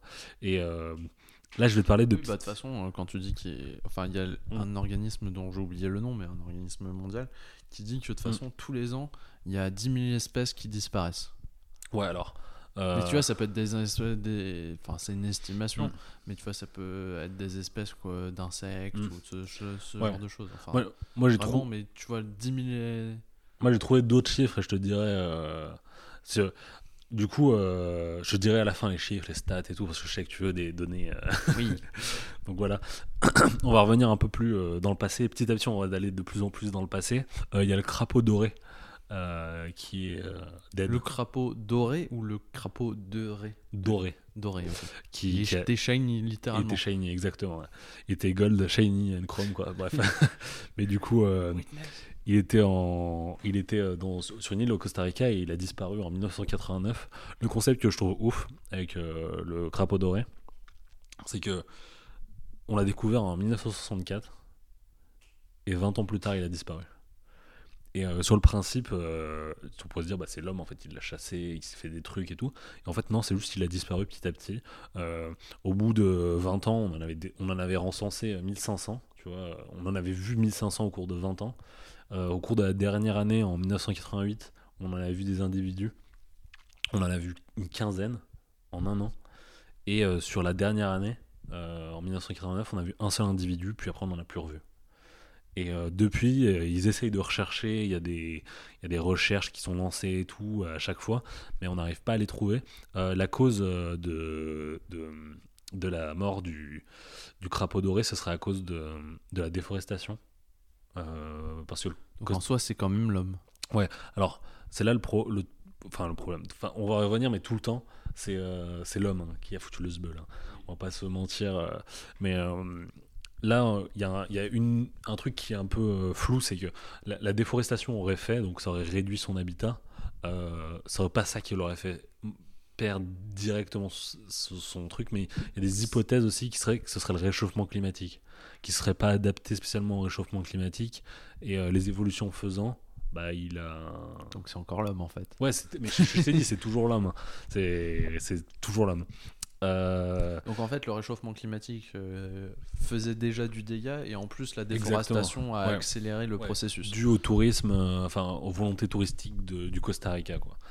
Et la difficulté, c'est que justement le crapaud doré, c'est genre un, un crapaud, enfin un crapaud. Tu sais les grenouilles petites, toutes petites qui sont vénineuses ou vénémeuses, Mhm. fluo. En fait, imagine ça en un peu orangé, jaunâtre, et euh, avec des gros yeux noirs. Et euh, le problème, c'est qu'il y a une espèce, une autre espèce qui ressemble à peu près à ça. Et du coup, à chaque fois, les gens disent, waouh, on a vu des crapauds dorés, mais sauf qu'en fait, non, vous avez pas vu. Enfin, t'es un mec qui connaît. C'est même des dorés. grenouilles, enfin c'est pas des crapauds dorés, c'est des grenouilles. euh, Ouais, c'est à peu près ça. Après, on l'appelle crapaud doré, mais je trouve que ça ressemble vraiment à une grenouille, quoi. Mm. Donc euh, voilà, des peu d'images que j'ai réussi à retrouver. euh. Donc ouais, déjà ça c'est le premier. Et selon les, les interprétations, et surtout le mec qui a découvert le crapaud doré, euh, le crapaud doré serait le premier animal qui serait éteint à cause du réchauffement climatique. Le premier d'une longue liste. Donc euh, c'est remis en discussion et tout, parce que comme je t'ai dit, il y a le principe de aussi euh, réduction du territoire, de l'habitat, euh, voilà. Et donc ouais, c'est chaud. Euh, en 1939, après, je vais te parler d'un autre animal qui s'appelle le tigre de Bali.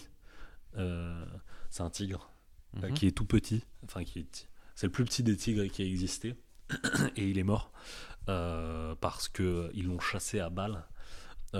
J'ai pas grand chose à dire dessus parce que en fait, je l'ai vu. C'était un petit, enfin un petit chat. Imagine un tigre en plus petit Mhm. et ils les ont butés juste parce que ils, ils trouvaient. euh, Alors, juste euh, les auditeurs, on, se, on rigole parce qu'en fait, euh, là, il y a la copine euh, d'Elias qui nous écoute et qui tire une tête en mode Oh, ils ont chassé des mini-tigres. Ouais, alors ils sont pas si mini que ça. Ils doivent faire. Imagine la, la taille d'un yinche.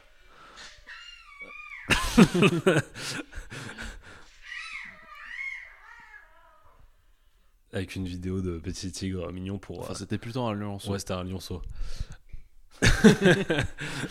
Mais du coup, ouais, euh, il est mort à cause de, euh, de l'homme qui chassait. Et, euh, Pourquoi l'homme le chassait spécifiquement Bah, en fait, c'est ça qui est drôle. C'est que enfin, tu vois un tigre, Oui. tu, le- tu le butes, quoi. Enfin, je veux dire, c'est que c'est stylé un tigre, tu vois. Donc, tu peux te dire, de En base, trophée. euh, de base, les mecs les ont tués en trophée et tout. Et en fait, c'est juste que dans, dans, la, dans la région, il y avait une coutume locale et religieuse qui disait Putain, les tigres, euh, ils sont associés au dieu de la destruction, un truc comme ça euh, du coin. Et euh, il n'était pas aimé. Il avait. Il avait une sale réputation en fait. Mm. Il, avait, il, avait, il, avait- il vraiment été, faciès, en fait. il a été vraiment buté parce qu'il avait une sale répute. Quoi. Donc euh, ça- je trouve ça un peu ouf aussi que les, pratiques culturelles font que, euh, que voilà quoi. C'est comme les requins par exemple aussi.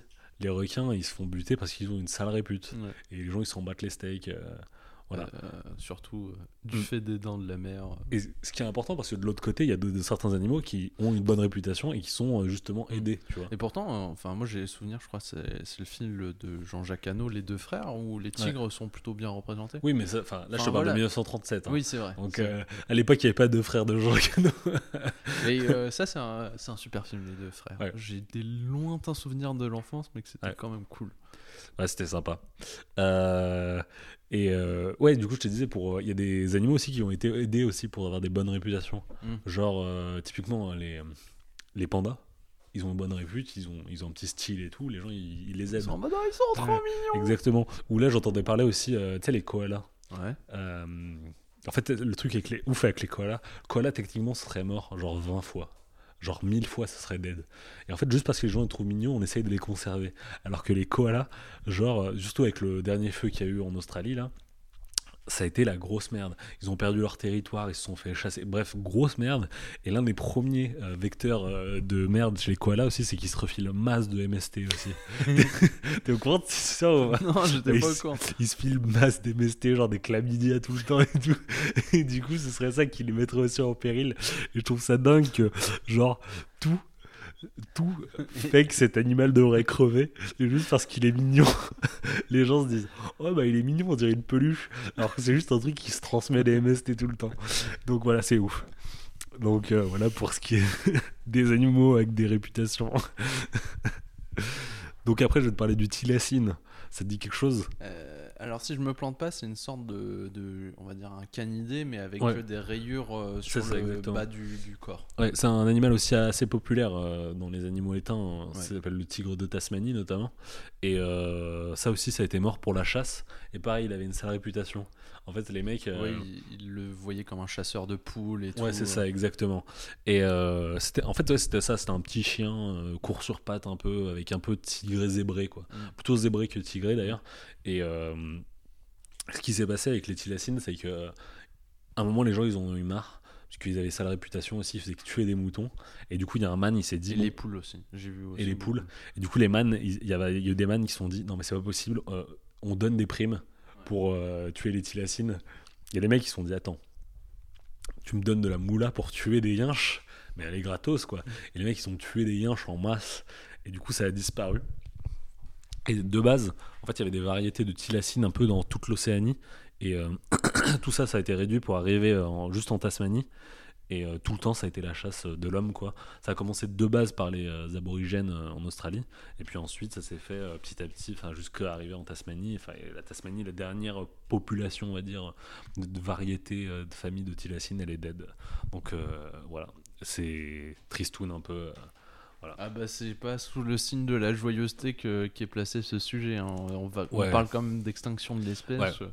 Mais là, là, on, notamment par, par l'action de l'homme. Par l'homme, ouais. euh, Mais là- surtout de l'homme blanc. là, on va arriver. euh, Non mais quoi, c'est vrai. euh, le politique.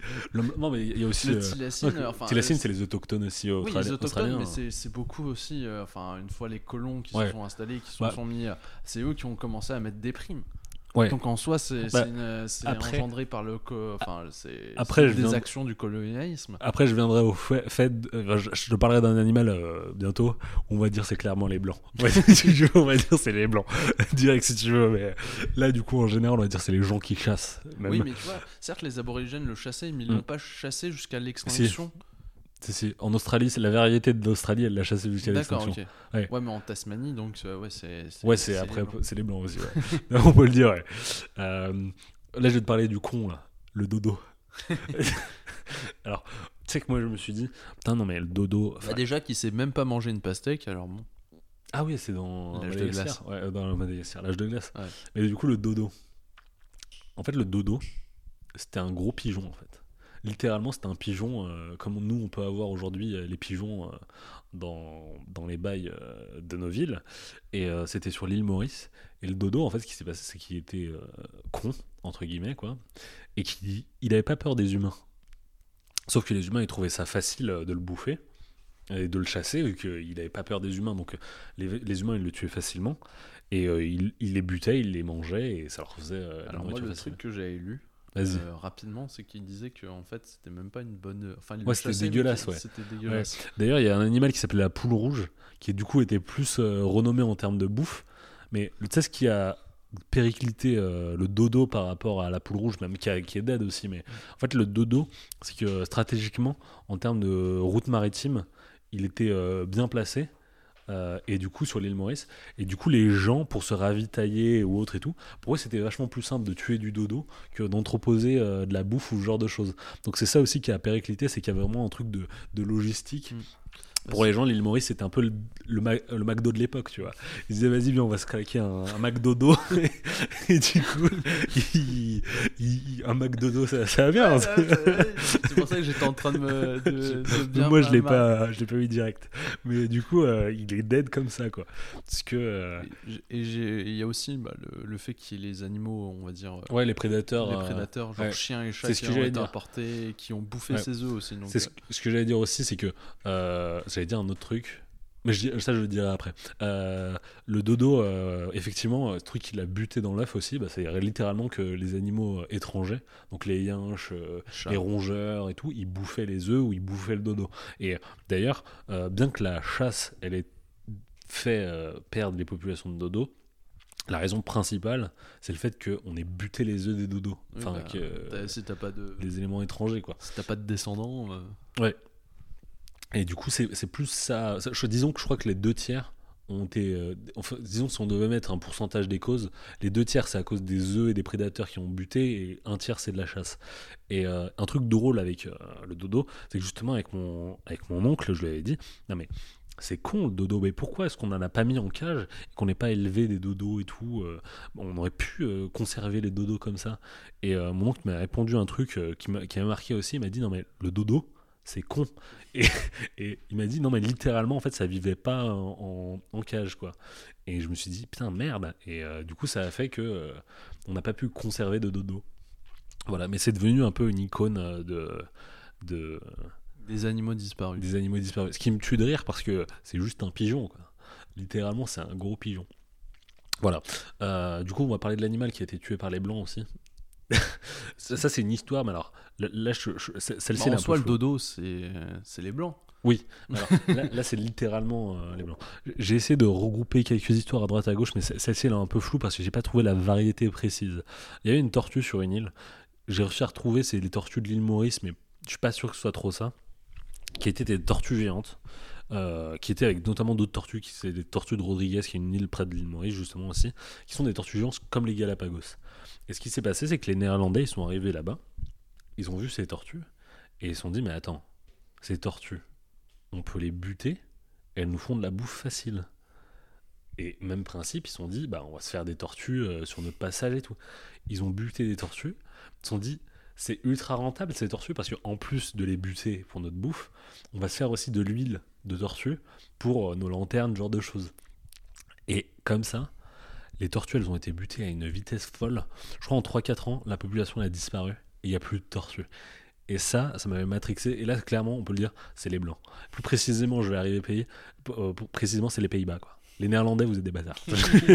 non, je rigole, mais et cette histoire elle est un peu floue. J'ai plus, j'ai pas réussi à réellement la trouver euh, spécifiquement euh, au complet sur euh, Internet, mais euh, elle a existé. Donc c'est juste pour te raconter cette histoire. Et je- en fait, je trouve ça toujours dingue. Ces gars qui sont arrivés, qui en quelques temps ont buté l'intégralité d'une population parce que la bouffe a été facile et parce qu'ils faisaient de l'huile pour leur lanterne.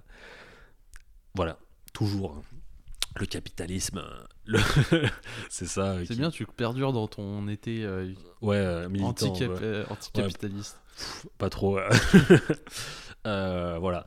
Euh, après, là, je vais pas te mentir pour pour un peu euh, comment dire agencer le truc. Là, je t'ai parlé de- d'animaux qui ont disparu entre le dodo, le dodo et le- la tortue. C'était 17e siècle. Et euh, je voulais un truc parce que euh, l'animal dont je vais te parler après, ça c'est euh, à peu près euh, 100 de notre ère. C'est comme ça qu'on dit? Ou après Jésus-Christ? Tu peux dire les deux. Ok. En fait, c'est à partir certaine. Du coup, 100 après Jésus-Christ. Et là, je me suis dit, putain, mais entre le 17e siècle et pendant euh, à 100 après Jésus-Christ, euh, j'ai pas trouvé d'animaux. J'aimerais bien trouver un animal euh, qui soit dead entre, je sais pas, l'an 1000, tu vois. Et j'ai trouvé un truc qui s'appelait le koala lémur. Et c'est un mi- mi-koala, mi-lémurien. Et c'est littéralement ça. Il était sur euh, Tu Madagascar aussi. m'étonnes que les koalas et des AMST, en fait, ils pèsent avec tout. c'est exactement ça. Il y a des man, des koalas, ils se sont dit, ah, les, les lémuriens, euh, soin là, avec euh, leur euh, queue bariolée. c'est, euh, et, et du coup, ça a donné les koalas lémurs. Bien, bien sûr, c'est pas réellement ça, hein, c'est des mixages génétiques plus complexes. hein. Je vois que Ah bah, ce truc, elle te plaît plus, hein, l'interprétation. fait beaucoup. Et me du coup. que... De quoi? L'ornithorynque, du coup, là, ça te fait marrer de ouf, quoi. T'imagines une orgie entre un canard, un castor. euh, J'avais jamais vu ça comme ça, mais. Non, c'est parce que tu disais ça fonctionne pas comme ça, mais tu te dis quand même que c'est les mules et les, et les mulets, tu vois, c'est issu de, Ouais, d'un de- croisement entre un, un, un cheval et une, une Ouais, un âne, ânesse, ouais. ou alors euh, un, une, une jument et un âne, tu Ouais, vois. Donc, certes, il y a certaines, qui sont, certaines espèces qui sont stériles après, mais. euh, Ouais. mais Après, voilà, le- c'est des mutants. Le koala lémur, je crois que c'est vraiment un, un lémurien Mm. qui a évolué de telle sorte à ressembler à un koala et c'est pas un koala lémur. Oui, je me, je me doute voilà, bien. c'est pas un Mais je ancêtre. préfère, Je, je- euh, je suis pas sûr que ce soit un ancêtre commun de- du koala et du lémurien. euh, voilà. Et euh, le truc qui m'a rendu ouf, c'est que du coup j'ai j'ai regardé et tout, ah, koala lémur, stylé, tu vois. Et il a disparu, pareil. En fait, ce qui s'est passé, c'est que les les autochtones de, de Madagascar qui étaient là-bas, c'est beaucoup d'îles de Madagascar et d'ailleurs je me rends compte dans les animaux que, dont je vais te parler. Mais ils ont habité, ils ont, déforé, ils ont fait la déforestation, ils ont fait des maisons et ils ont empiété sur l'habitat des, des koalas. Et ça a fait que petit à petit, euh, les, les, les, les koalas lémurs, ils ont disparu parce qu'ils n'avaient plus d'habitat. Et euh, comme ça, en fait, le truc qui m'a matrixé, c'est que sur cette période-là, il y a plein de lémuriens qui sont dead. Et du coup, ça fait que tu as une dizaine ou une quinzaine de familles de koalas qui sont dead, de, de sous-familles des, des lémuriens, je veux dire, qui sont dead. Et pourtant, là, actuellement, en- à Madagascar, il reste une variété de lémuriens. Et je trouve ça ouf que euh, avant il y avait une diversité folle euh, de, de D'animaux, de d'animaux, lémuriens. tout ça, de lémuriens. Et maintenant, on n'a qu'un seul lémurien, quoi. Donc, euh, c'est- ma boule. Euh, voilà. Ensuite, euh, du coup, je vais te parler d'un animal euh, qui dit 100 après Jésus-Christ. Vas-y. Moi, juste avant qu'on aille trop loin, enfin, Mm. entre, donc, entre le koala, les murs et, euh, et le dodo, bah, on peut aussi parler bah, justement de l'auroch. Ouais. et Qui, Ouais. qui, qui, en fait, Alors- enfin, qui avait Mm. quasiment disparu euh, au XIIIe siècle et Mm. qui subsistait qu'au- qu'en Europe de l'Est et qui a finalement disparu au XVIIe siècle. Quoi. Ah, si si j'en ai pas parlé de l'auroch, c'est qu'il y, a des- y a des gens qui essayent de refaire vivre l'auroch. Ouais, mais c'est Euh, pas le. Ouais, c'est pas l'auroch, euh, l'auroch officiel, quoi. C'est pas le rock euh, européen, je crois. Ouais. c'est- une autre. euh, Variété de. Pologne ou un truc comme ça, ouais. Enfin, de Non, mais justement, c'est d'un autre euh, coin, parce que même, tu vois, il était totalement éteint en Europe. Ok. Là, je crois que c'est plus un truc. Non, quand je disais Pologne, Russie, je crois que c'est même un truc plus euh, russe, euh, Sibérie, quoi. Mm. Donc, c'est un truc un peu complexe. Je crois que c'est des trucs de Sibérie qu'ils ont importés en Pologne et ils essayent de faire revivre des trucs de Pologne en Europe pour euh, par croisement génétique. Ouais, Enfin, en Europe. euh, c'est pour ça que j'en ai pas trop parlé parce que le rock, c'est un peu flou. Bah, en fait, le rock, ouais, il a vraiment disparu, Mm. mais c'est qu'on. Enfin, Ouais. le, le rock européen Mm. euh, avait disparu. Alors que là, je pense que le sibérien, Ouais. il est peut-être considéré comme une Mm. sous-espèce à part et peut-être plus en Asie, tu vois. Et il y avait aussi un truc avec les bisons aussi, mais les bisons, ça existe aussi. C'est donc c'est plutôt chouette. Donc. Euh. Je Voilà. crois qu'il y en a avant, il y en avait en Europe et que ça a Je crois qu'il-. Je crois qu'il y en a encore en Europe, justement. Mais c'est- là où c'est un peu compliqué. importé, ouais, enfin. C'est que les, les- ceux d'Europe, je crois qu'il reste une ferme en France d'ailleurs, euh, en nord de la France. C'est un peu compliqué, mais c'est pour ça que j'en ai pas trop parlé parce que je crois qu'il y a des mecs qui essayent de se dire euh, putain, faut qu'on fasse vivre ce patrimoine et tout. Mm. euh, voilà, je, je, je sais pas trop, je, je comprends pas trop le délire. Je préfère pas trop m'intéresser. Des fois, j'ai un peu peur euh, de ces Mm. bails là. Non, moi j'allais juste dire un truc bah, pour, en par- bah, pour continuer sur les bisons et sur l'extinction. Je parlais du premier Red Dead Redemption Ouais. où en fait t'avais un succès. Où tu tuais Qui- tous les bisons. En fait, ouais, quand tu tuais tous les bisons euh, de la map, en fait t'avais un succès. euh, Enfin, qui me- vraiment, c'est un des succès qui me Qui disait foutait- bien wedge. Où, En fait, qui faisait, ouais, t'as. t'as tué- T'as suivi l'histoire, quoi. Non, ouais, t'as. Et t'as éteint. Enfin, t'as détruit toute une. La population, toute quoi. une espèce.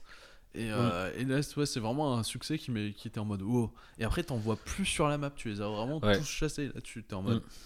ah, ok, d'accord. Je viens de, ré... enfin, de tuer toute une, toute une, une espèce en mode oh bah tiens, je vais chasser, je me fais une session de chasse Mm. et bim. Ah bah, il y a plus de bisons. Ouais. Ah, voilà. Donc voilà, je te laisse euh, reprendre. Vas-y, vas-y, oh, pas de souci.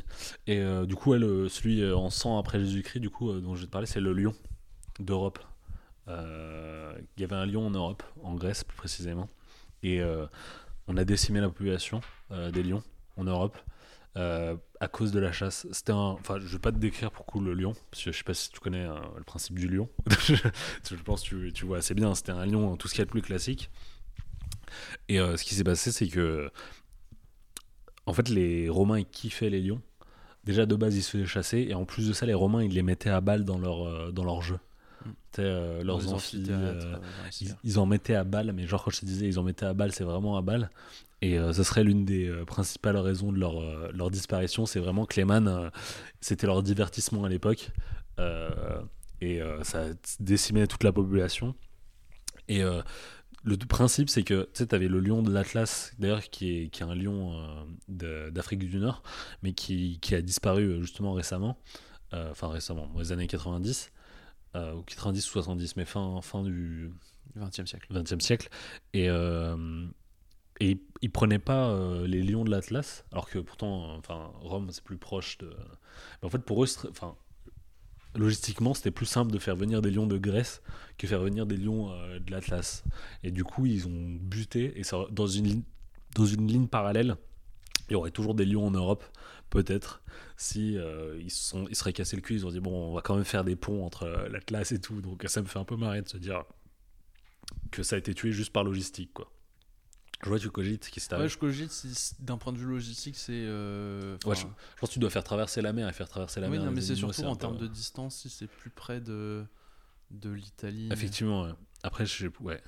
Je me dis, c'est peut-être à équidistance et. euh, Mm. et voilà. Ouais. Mais euh, ouais, du coup, euh, je sais pas, parce que la Grèce, moi, ça me semble vachement loin. bah, pas tant que ça de l'Italie, hein, mine de rien. Enfin, C'est vrai, effectivement. ouais. Mais ouais. Euh, du coup, là, je vais, je vais venir genre bien encore, euh, encore plus tard. On va parler de- d'un animal qui a disparu euh, 2000 ans dans notre passé, Avant notre ère. avant notre ère. Le mammouth. Les mammouths laineux. Le mammouth laineux. Euh, je vais te parler des mammouths en général et euh, du mammouth laineux plus précisément parce que c'est le, c'est le plus stylé. Quoi. Et euh, en fait, le, le principe du mammouth, c'est un éléphant euh, qui s'est adapté au froid et euh, qui a des plus grandes défenses qu'un éléphant. Donc euh, il, est- il a des poils plus souvent et tout ça. Et, euh, Il a aussi une grosse boule de graisse derrière la tête. Ouais. justement. mais du coup, il s'est adapté au froid. froid. Ouais. Et il a un clapet anal aussi pour s'adapter au froid. Ouais. Ouais, je, je- les pages Wikipédia, as pour tous les jours. Mais du coup, euh, je sais pas, ça avait l'air vraiment très précis sur Wikipédia, il le précisait vraiment, donc euh, je me suis dit. donc, euh, le, mammouth, le mammouth, il aurait disparu entre 4000 et 2000 euh, avant notre ère. C'est ça. Et plus précisément, en fait, en 4000 avant notre ère, c'est le mammouth laineux, le plus iconique, qui aurait disparu. Et euh, 2000 avant notre ère, ce serait les mammouths nains. Euh, parce qu'il y avait des mammouths nains. Genre que tu pouvais chevaucher des mammouths euh, vraiment stylés. non. Si, je chevauchais des mammouths. non, non, mais littéralement, c'était des trucs qui faisaient. euh, oui, je sais, mais ouais, tu ouais. les chevauchais pas. Si, tu chevauchais. dans- mon histoire, tu les chevauchais. Le mec qui refait. euh, non, mais ça va, c'est une vanne. oui, bah, Mais du coup, ouais, qui était sur des îles d'ailleurs. Imagine euh, qu'il y ait des gens crédules qui nous écoutent et qui fassent Oh bah j'étais pas au courant. euh, pour chevaucher les mammouths. Et là, dans un dîner mondain, où, oh, vous saviez qu'on pouvait chevaucher les mammouths nains et regarde quoi Bah, c'est pas mon problème. Euh, du coup, est- les mammouths, ils sont dead. Euh, c'est à cause euh, du réchauffement climatique. Où en fait, ils seraient, bah, du coup, avec le, changement de température, ils auraient migré sur d'autres endroits. Et les mammouths, ils étaient vraiment adaptés aux steppes, euh, vraiment où ils Mm. pouvaient brouter leur herbe, tout ça. Dès qu'ils sont arrivés, du coup, dans des. Tu sais, euh, imaginons que c'est comme si tu changeais. Euh, t'étais de. Tu sais, la Russie, les longues steppes euh, de Russie, de Sibérie, à- aux forêts canadiennes ou les forêts d'Alaska. Et ils se sont dit, bah non, en fait, non, c'est pas possible, on va pas réussir à s'en sortir. On mange que du pain, là, c'est pas possible, ça me pique le, le bide. Tu vois, genre, ils, ils ont pas réussi à s'adapter. Et euh, du coup, ils, ils- ils ont abandonné, ils se sont dit, bon, bah, on va crever. Et ils sont morts, les mammouths laineux, du coup, et les mammouths en général. Ça, aurait été, ce serait la raison, euh, du coup, euh, de leur disparition. L'une des raisons possibles aussi serait la chasse. Pas par l'homme. En partie, mais pas par l'homme. Serait par les, Exclusivement. c'est par les smilodons notamment, les, les tigres à dents de sabre, donc qui auraient, qui auraient pas mal bolossé les, les mammouths et ça aurait fait, ça aurait foutu un peu le sbeul. D'ailleurs, les euh, tigres à dents de sabre qui auraient aussi possiblement euh, disparu à cause de la chasse. Et moi, j'avais aussi lu qu'un des facteurs, euh, je suis pas sûr de la source, mais Du qu'un des facteurs de la disparition des smilodons, en fait, c'est. Une rage de dents. De quoi? Une rage de dents. Presque. Ouais, je crois que j'avais entendu parler d'un En fait, c'est que plus en fait ils avaient euh, donc euh, deux, incisives très Mm. longues et en fait les femelles euh, préféraient le, les smilodons à longues dents. Ouais. Donc au fur et à mesure le C'était mieux pour gratter le dos. Et en fait, au fur et à mesure, en fait, elles se sont mises à, choisir en fait les, les smilodons avec le plus en plus de grandes dents. Et euh, donc après, tu vois, genre, euh, ça fait, euh, enfin, Mm. les smilodons avaient de plus en plus de longues dents. Et en fait, à force, ils pouvaient plus fermer la bouche, donc ils pouvaient plus se nourrir. Effectivement. Donc euh, voilà, j'ai j'ai lu ça, je, je suis pas sûr, mais voilà. Ouais, bah du coup euh, aussi possiblement. Mm. Mais du coup, elle a- plus, plus on recule dans le temps, plus les, les, les sources de disparition de- de- des animaux elles deviennent floues. Euh, Bah, c'est qu'on les a pas documentés, enfin, on les a pas documentés bah oui, bah, euh, tu de l'époque même. ouais, c'est compliqué. Ça Surtout aurait été bien que. qu'un mec vois, se dise bah, pourquoi les mammouths. euh, Néanderthalensis, tu vois, lâche euh, sur, euh, sur une, un abri sous roche. Alors là, il y a ça qui s'est éteint pour. Un grand coup de petit dessin. Ouais. Ça aurait été cool. Effectivement, mais il a, il a rien laissé du tout. Surtout là, le dernier dont je vais te parler, euh, je sais pas de quelle période il date, mais. euh, mais. euh, Enfin, on n'aurait pas pu se renseigner. Je voulais t'en parler parce que c'est l'animal le plus stylé du monde. Le mégatherium. Tu connais ou pas? Tu connais pas? Attends, le nom, vas-y, dis. Le mégatherium, imagine un, un paresseux de 6 mètres de haut, Ouais. avec de gigantesques griffes Ouais. et une langue euh, qui, qui est aussi grande que ton bras, quoi. Mhm. Bah ça c'est le mégatherium. Ouais, ok, je vois. Et ben ça je trouve ça dommage qu'il n'en existe plus. Tu vois j'aurais bien kiffé chevaucher des mégatheriums comme ça pour aller au taf. Tu vois, Pfff. Tu vois, autant faire du cheval je m'en bats les couilles, autant faire du mégatherium ça serait giga stylé. Après c'est un paresseux donc peut-être je serais arrivé genre avec 6 heures de retard quoi, ou enfin 6 ans de retard même. Donc euh, ouais, le mégatherium c'était un gigantesque paresseux extrêmement stylé euh, qui serait disparu, on sait pas spécialement pourquoi. Euh, L'hypothèse avancée, c'est euh, réchauffement climatique, mais en recherchant, on se rend compte qu'en fait, il serait pas spécialement disparu à cause de ça, parce qu'il serait justement très bien adapté au climat. Et les seules traces qu'on retrouve, en fait, les, dernières traces de mégatherium qu'on trouve, c'est à lors de l'apparition des, des hommes aussi. Et du coup, ce serait à cause de ça euh, qui, irait disparu, qui serait disparu, c'est que, enfin, il serait du coup euh, fait euh, tuer du coup par la chasse. Et si c'est un paresseux, ça m'étonne pas qu'on les buté facilement, quoi. Mais 6 mètres de haut gras, c'est tellement stylé. Moi, c'est un animal que j'aime bien, le mégatherium. Donc, je valide de ouf et je voulais lâcher un big up à ce gars. Petit ange parti trop tôt. Et, Littéralement. donc voilà.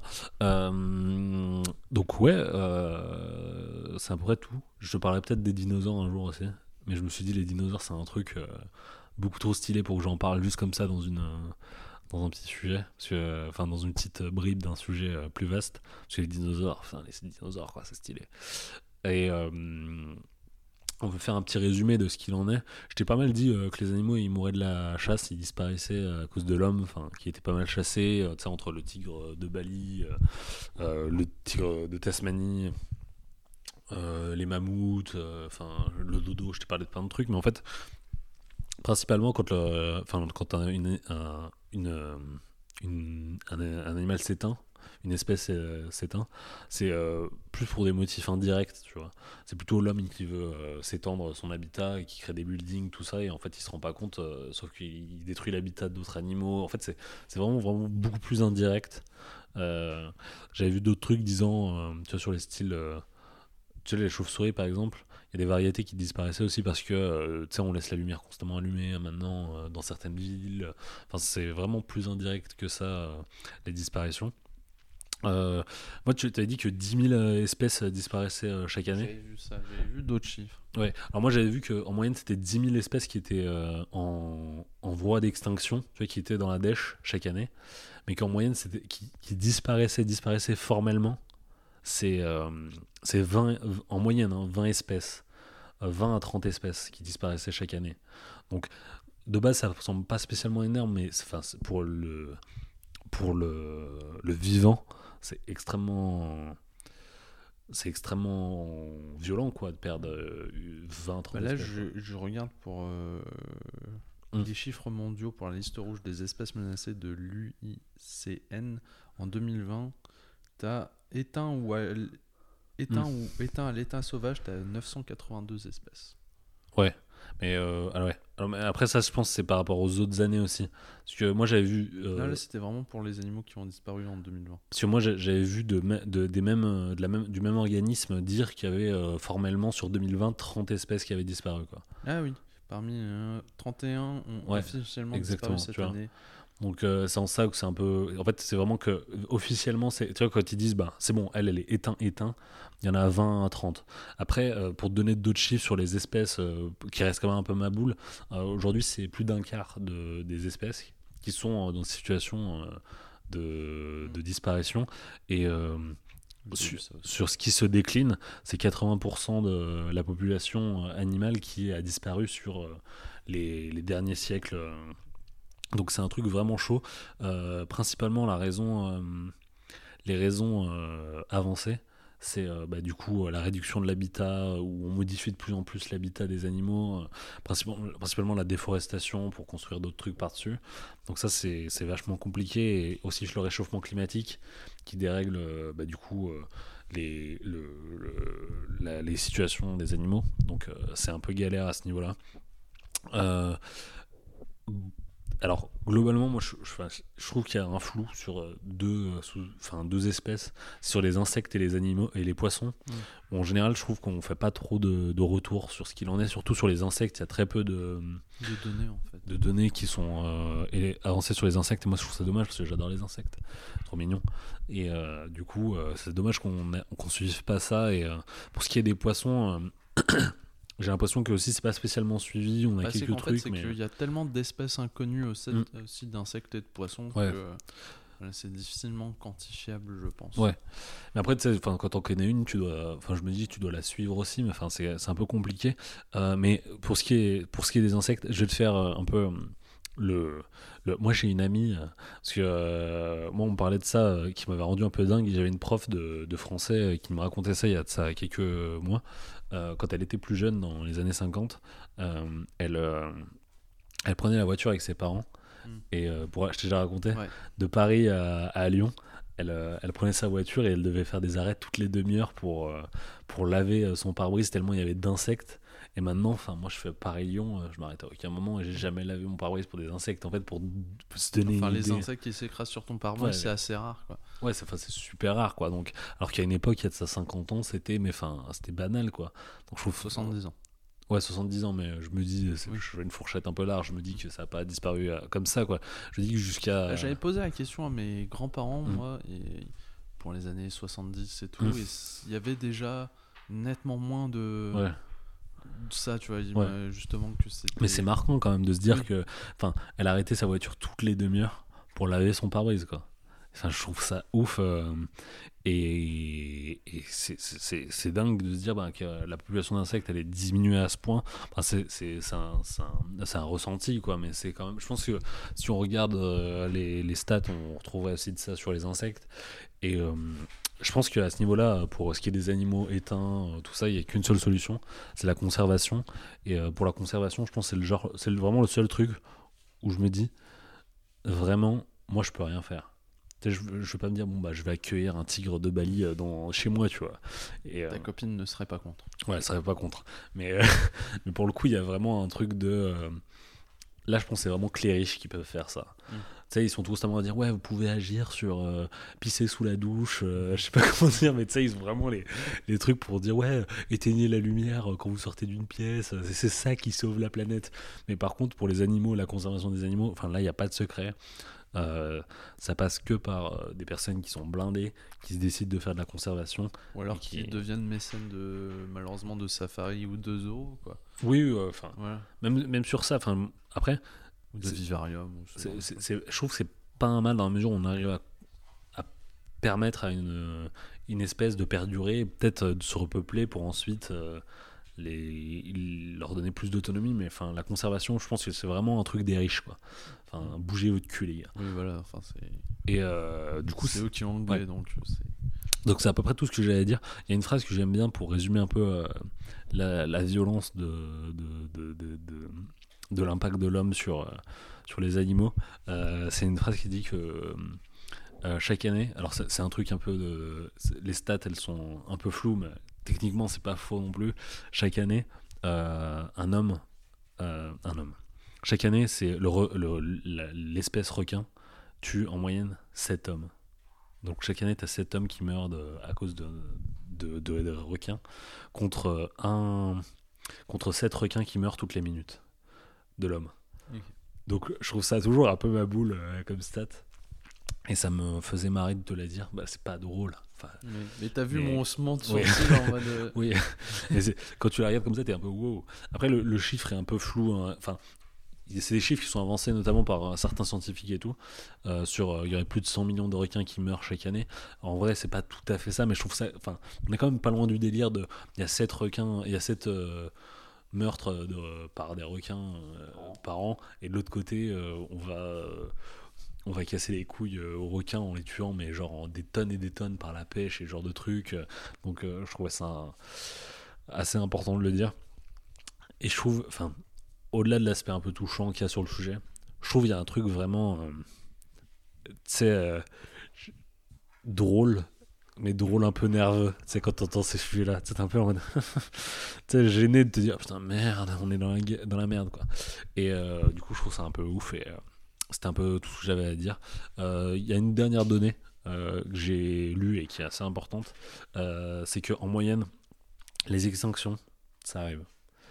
Tous les 1000 ans, il y a un roulement d'extinction d'animaux, c'est normal. Y a, en fait, c'est normal qu'une espèce s'éteigne et que ainsi de suite, c'est le fil de la vie. C'est les choses, elles sont comme ça. Le problème, c'est que là, actuellement, ce roulement de tous les 1000 ans, il, avec le, le style de vie qu'on mène, tout ça, il est accéléré. Et ce serait plus des, ce qu'on fait en 1000 ans, ça se fait en un siècle maintenant. Et du coup, c'est le genre de truc qui te donne le vertige, quoi. Mm. Voilà. Donc, euh, ça pourrait tout ce que j'allais dire. C'était mon petit sujet sur les animaux euh, éteints. J'espère que t'as plu. euh, C'était très intéressant. que t'as des questions Ça fout le moral dans les chaussettes, mais euh, Moi, je te dis vraiment, je, moi, je, si je t'en ai parlé, c'est vraiment qu'il y a un côté un peu. Il y a un côté un peu drôle, tu vois, de, du sujet, quoi. Je sais pas pourquoi, mais je trouve qu'il y a un truc un peu. euh, un peu marrant. Voilà, voilà. Je vais te mettre un petit son, du coup. euh, on se retrouve après.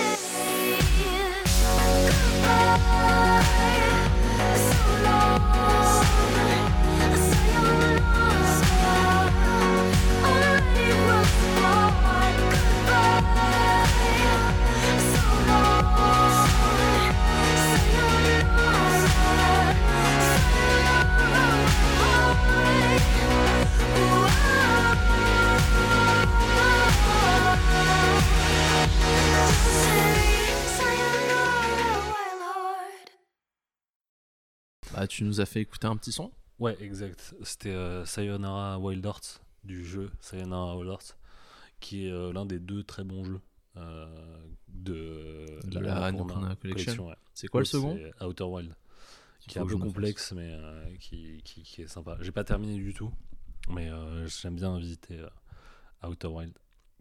Voilà, voilà. Et Sayonara Wild Hearts qui, qui euh, est un petit jeu, hein, enfin, franchement, il paye pas de mine, mais euh, le truc qui est bien, c'est vraiment la bande son. Ça, c'est le truc que je t'ai fait écouter, c'est euh, la musique d'intro, quoi, la- du, du titre. Voilà. Ok. Quand ça te dit appuie sur start. Vas-y, lance-toi dans ton sujet. Excuse-moi. L'avantage quand t'as parlé d'un truc, c'est que maintenant j'ai juste à me mettre et, Et flexer. ouais, et casser les couilles un peu. ah bah ça, c'est- sinon ce serait pas toi. ouais. Euh, bah moi je vais te parler des licornes. Les licornes occidentales surtout. Euh, car c'est un Pardon animal... euh, C'est quoi tu as parlé des licornes Oui, je vais parler des licornes. Ok, vas-y. Et D'accord. euh, car c'est un animal fantastique, euh, imaginaire, dont le v- nom évoque euh, Ouais. directement une image assez commune. Tu sais qu'il y a un truc un peu ma boule, c'est que hier soir, quand je faisais mes recherches euh, sur les animaux éteints, j'ai- je suis tombé sur un article de Slate disant euh, licornes euh, ont failli disparaître. Et j'étais en mode, attends quoi? J'étais en mode, attends, on m'a menti depuis le début et les licornes c'était un animal éteint? Et en fait, j'ai cliqué, en fait, c'était mytho quoi. Mais euh, c'était un petit truc pour tourner. euh, comment est-ce que. euh, voilà, mais bref. Du coup, ça, ça m'attrixe un peu que tu parles de licorne en Et- sachant que, genre, euh, t'as entendu parler de licorne avant. Voilà. Bah voilà. Mais c'est un animal plus complexe qu'on le nom, que l'on qu'on l'on ne le croit et dont nous allons voir les évolutions notamment physiques et symboliques de l'Antiquité à nos jours. Ok, Alors tout d'abord, bon, ambitieux. ambitieux, ouais. Et euh, de toute façon, à la fin, je citerai ma bibliographie si les gens veulent euh, aller plus loin. Si les voilà. gens veulent euh, en apprendre plus sur les licornes. Exactement. Donc tout d'abord, euh, pour l'Antiquité. Alors pour les attends, auteurs, On peut se poser sur un truc quand même deux minutes, deux secondes. Comment est-ce que quoi les licornes? Genre tu t'es dit un matin, vas-y, je vais lui parler Bah, en des fait, licornes. que je suis tombé sur un des livres que je. Bref, quand je cherchais, tu vois, de la documentation pour te, parler de la nourriture gallo-romaine, je suis allé à la bibliothèque municipale de la Pardieu, à Lyon. Et, euh, donc, euh, il y avait aussi euh, un ouvrage d'exposition sur les monstres. Et que j'ai fait, oh tiens, ça a l'air sympa, je le bouquinerai à l'occasion. Puis je me suis dit, bah, je parlerai bien d'un monstre. Et euh, je sais pas pourquoi, je me suis dit, pourquoi pas la licorne? Parce que mine de rien, le dragon, c'est vachement classique. Ouais. Et la licorne, tu vois, je me disais, on- je pense que tu vois, on a une image euh, assez commune, tu vois, Mm. assez connue, mais euh, est-ce qu'on la connaît vraiment? Et euh, voilà, c'était pour voir un peu son histoire et l'évolution de ses symboliques. Et, donc je me suis dit, ouais, vas-y, les licornes, ça m'intéresse parce que je connais pas. ok, Donc voilà, ok, tout s'explique. tout simplement. ok, vas-y, bah let's go. hein. Pardon. On n'aurait pas dû manger avant. donc euh, Au les... moins, au moins, on mange pas pendant. Oui, c'est vrai. Euh, pour les auteurs grecs et romains, la licorne est un animal bien réel, mais qui ne se laisse pas enfermer dans un seul terme, mais ni dans une seule image. Euh, elle semble posséder donc plusieurs identités. La plus ancienne mention de la licorne dans un texte occidental est due à Ctésias, un médecin grec, auteur à la fin du 5e siècle avant Jésus-Christ, euh, d'un ouvrage intitulé Une histoire d'Inde, une histoire de l'Inde.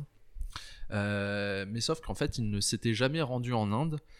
Euh, il écrit cet ouvrage en ayant, en, ayant juste beaucoup entendu parler.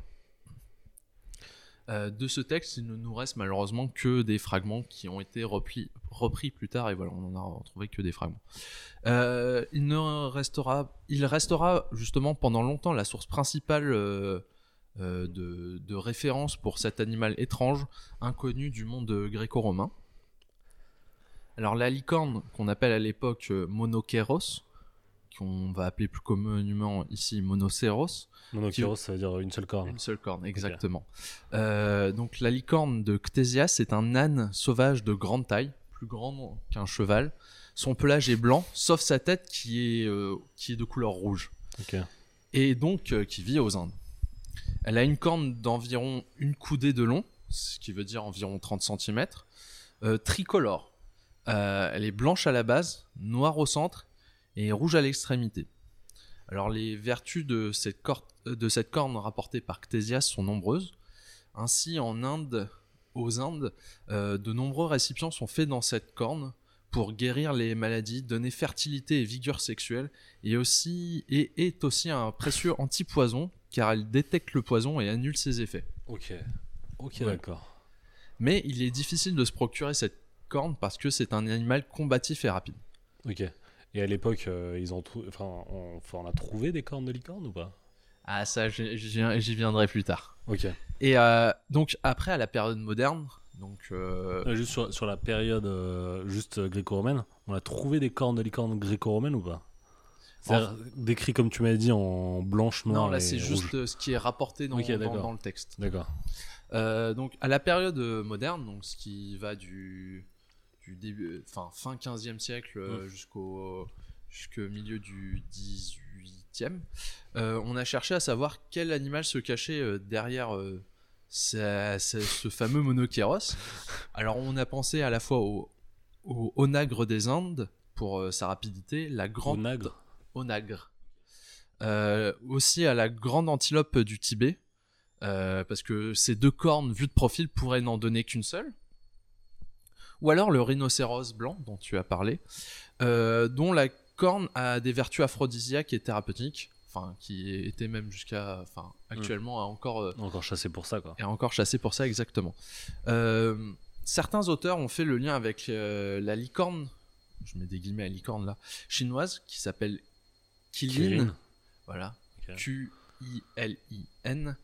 Euh, un des quatre animaux sacrés de la culture chinoise, donc euh, avec la tortue, le dragon ou le, et le phénix. Mais cette euh, est, est plus instable euh, physiquement que la licorne des Indes décrite par Ctésias. En effet, le Qilin a un corps de cerf ou de bœuf, une queue de serpent ou de lion, un front recouvert d'une fourrure et prolongé par une ou deux cornes. Et il produit de l'électricité. je, je ne sais pas. T'as pas la ref? Non. Dans Monster Hunter, il y a un monstre qui s'appelle le Kirin, c'est un cheval euh, justement avec une corne. euh, Ah, ok, d'accord. Tu vois, sur la passe, c'était un petit cheval euh, super casse-couille. Je crois qu'on se l'est déjà fait ensemble. Ah bah peut-être. Euh, si tu me montres, je te dirais ah oui. Mais voilà. Donc en fait, là, les une ou deux cornes en fait servent à séparer les êtres justes des êtres mauvais. Mais cette licorne chinoise incarne la bonté, la prospérité et la, juste, euh, la justice et le discernement. Euh, ce qu'on verra diffère des fois des symboliques de la licorne, on va dire plutôt occidentale. Ah oui, oui, oui. Ok, je vois pour l'animal de Monster Hunter. Euh, au tournant des 4e et 3e siècles avant notre ère, le, texte de, le est complété par un autre voyageur grec euh, nommé Mégastène, dont j'aime beaucoup son nom. Ouais, de ouf. Ouais, voilà. Ouais, Genre- Euh, Avant lui, il y avait Super Sten, mais lui, il s'est dit non, je suis pas une merde, moi je suis Megasten. exactement. C'est pas mal comme Euh, blaze. Et, et lui a visité l'Inde du Nord et a vécu euh, pendant de longues années au bord euh, du fleuve Gange, justement. Dans son ouvrage nommé, euh, enfin intitulé plutôt Indica, il y décrit le Cartazone, Cartazoon, parce qu'il y a deux O, euh, des, euh, des montagnes, un, animal euh, indigène, une sorte de licorne, mais de petite taille, d'un tempérament doux et qui serait aimé de tous les animaux. Ses, seuls- ses seuls ennemis sont ses congénères qu'elle déteste et l'homme qui la chasse pour sa corne, qui est aussi un remède anti-poison. Les autres auteurs antiques vont recopier soit un, soit deux, soit les deux auteurs. Euh, seul Aristote euh, doute de l'existence de ce Monéceros, car pour lui, c'est un quadripède cornu qui n'a pas un sabot fendu comme on peut retrouver chez la chèvre par exemple, Mm. euh, comme euh, voilà comme les autres, euh, on va dire cervidés, mais des sabots similaires à ceux d'un cheval ou de, du cheval ou de l'âne. Ainsi, est-ce que la licorne existe vraiment du fait de cette euh, un- un- incompati- incompatibilité, on va dire, sabotique Ok. Euh, Je fais des néologismes. Aristote, il est fort. Du coup, lui, le bail, c'est qu'on lui dit Ouais, il y a un animal avec une corne euh, qui a des trucs chelous et tu, tu prends sa corne, euh, ça te donne des bêtes d'érection. Et lui, Et il anti-poison surtout. et anti-poison, et le gars, il dit suis pas sûr, les sabots. euh, Ouais, mais les sabots ça colle pas, tu vois, alors que les, les- les animaux cornus ont Putain, des sabots fort, fondus. Et là, il fait non, ça, ça fonctionne Putain, pas. il est, il est beau. Mm. Putain, mais Dieu le bénisse. Franchement, euh, moi, je- moi, j'aurais été con. J'aurais dit Oh, trop fort la licorne. Et donc, bah, après, je vais pas, sinon je te ferai un sujet sur, sur les croyances en, sur l'Antiquité, ce qu'ils croient, enfin leurs mythes aussi au Moyen Âge et tout. Mais toujours est-il que lui- Pline l'Ancien, dont on a parlé, je crois, lors du sujet sur la nourriture gallo-romaine, ou je crois chez pour les roues, c'est un nom qui Ouais. revient assez souvent, euh, ne, ne doute pas de l'existence, lui, de la licorne. Euh, ainsi, au 1er siècle de notre ère, dans son histoire naturelle, Mm. il distingue la licorne, monocéros, de l'oryx, de l'onagre et Mm. de, du rhinocéros. Sa licorne, slash monocéros, est la bête la plus redoutable des Indes et son aspect est très composite. Euh, corps de cheval, tête de cerf, pied d'éléphant et queue de sanglier. Ainsi que sur le front une corne noire dont la taille sera donnée euh, plus, deux siècles plus tard par un autre Mm. auteur qui atteint deux coudées de, de long, c'est-à-dire environ Ouais. 90 cm. Les- À la base, je voulais te faire un petit PowerPoint, Ouais. mais j'ai pas eu le temps Ouais, hein, bah, parce tu, que fais- euh, tu fais vraiment, bien, tu fais bien, te casse pas la tête. corps de cheval, tête de cerf, pied d'éléphant et queue de sanglier, plus une corne euh, noire sur le front. Ouais, ouais. je- Voilà, tu vois le, le, le le tableau. micmac. euh, tu vois que on, tu vois on va voir qu'il y a une sacrée évolution euh, physique euh, de la corne Mm. pour arriver à celle que, que l'on connaît de nos jours. Et euh, moi, ma question, c'est que là, on est à peu près, euh, du coup, euh, Premier quel- siècle de notre ère premier Pline. siècle de notre ère. Euh, les mecs, est-ce qu'ils commencent à utiliser la licorne? Parce que, tu sais, moi j'en vois beaucoup aussi sur les armoiries, les trucs comme ça, les bails comme ça, tu vois, les mecs, ils ont sur leur bouclier, enfin, sur leur bouclier, sur leur euh, blason, quoi. Est-ce que c'est utilisé aussi euh, sur cette période-là pour dire, bah, et nous on a une licorne sur notre, euh, sur notre drapeau, c'est qu'on est des oufs, quoi? Ça, ce, enfin, ce sera plutôt fin Moyen Âge, début de l'époque moderne, Ok. qu'elle sera utilisée et, euh, sur- en tant que blason et dans l'héraldique, mais encore, elle sera très peu utilisée dans ce. dans ça. Et euh, j'avais vu aussi euh, des trucs où on, on, oula, on rattachait les licornes aussi à Poséidon. Ils le faisaient pas à cette époque-là. En fait, c'est un truc une- qui est venu après plus tard par créature- déformation. C'est une créature qui est venue plus tard, en fait, pour plutôt pour représenter le côté. Parce que je, te, je sais je te qu'on- retrouverai la mention parce que j'ai pris un des livres qui m'a servi. Poséidon, c'est les chevaux, tout ça. Je pense Oui. qu'on a fait un Bah, rapprochement en fait, c'est après la ça licorne, elle est représentée dans dans la mer pour représenter le côté euh, animal, parce que Mm. on verra ça plus tard, mais euh, tous les animaux ont leur pendant euh, aquatique et justement c'est Mm. pour euh, la licorne aquatique, c'est plus pour représenter un peu le lointain, le côté un peu inconnu, mais voilà, elle est beaucoup utilisée sur les cartes pour symboliser pour, le côté euh, marin, tu vois. D'accord, ok. Voilà. Ça se Euh, fait plus tard toujours. ouais. Ok. Donc, euh, et enfin, au troisième siècle de notre ère, l'auteur Hélien l'a décrit comme étant un animal rapide et intrépide, impossible à attraper vivant et qui est aussi un animal violent et cruel. Il précise également la couleur de ses yeux, bleu foncé, ce qui est une couleur, couleur assez dévalorisante, voire inquiétante selon les, les normes euh, gréco-romaines de cette période.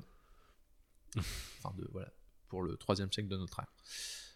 Euh, on va dire les premiers textes bibliques sont moins bavards et plus confus sur la licorne. Là, on est toujours durant l'Antiquité, hein, je, Mm. je précise, euh, que les auteurs grecs et romains. Euh, par exemple, à huit reprises, les anciennes versions de l'Ancien Testament font allusion à un animal cornu nommé Rehem. J'espère bien le prononcer, mais en tout cas, ça s'écrit R-E apostrophe E-M. Euh, les Juifs hellénisés, c'est-à-dire grécisés, d'Alexandrie au deuxième siècle euh, avant Jésus-Christ, ont traduit ce mot par monocéros. Donc euh, ils font sciemment référence à la licorne dont parlera plus tard Pline. Euh, à la période moderne, on verra euh, ce terme comme renvoyant justement à l'auroch, dont on a parlé dans ta partie. En tout cas, ce, ce texte, c'est le qui est la Bible de septembre, parce qu'elle aurait été traduite par 70 personnes. C'est le maillon décisif qui confirme pour les pères de l'Église et tout le Moyen-Âge chrétien de l'existence de la licorne. Euh, dans les premières traductions latines de la Bible, la licorne tend à se dédoubler. Le latin permet de distinguer les bons et mauvais aspects du monocéros. D'un côté, tu auras unicornis, euh, quand l'animal est bienveillant ou ou a un côté positif, et sinon sera nommé rhinocéros lorsqu'il a un côté plutôt inquiétant.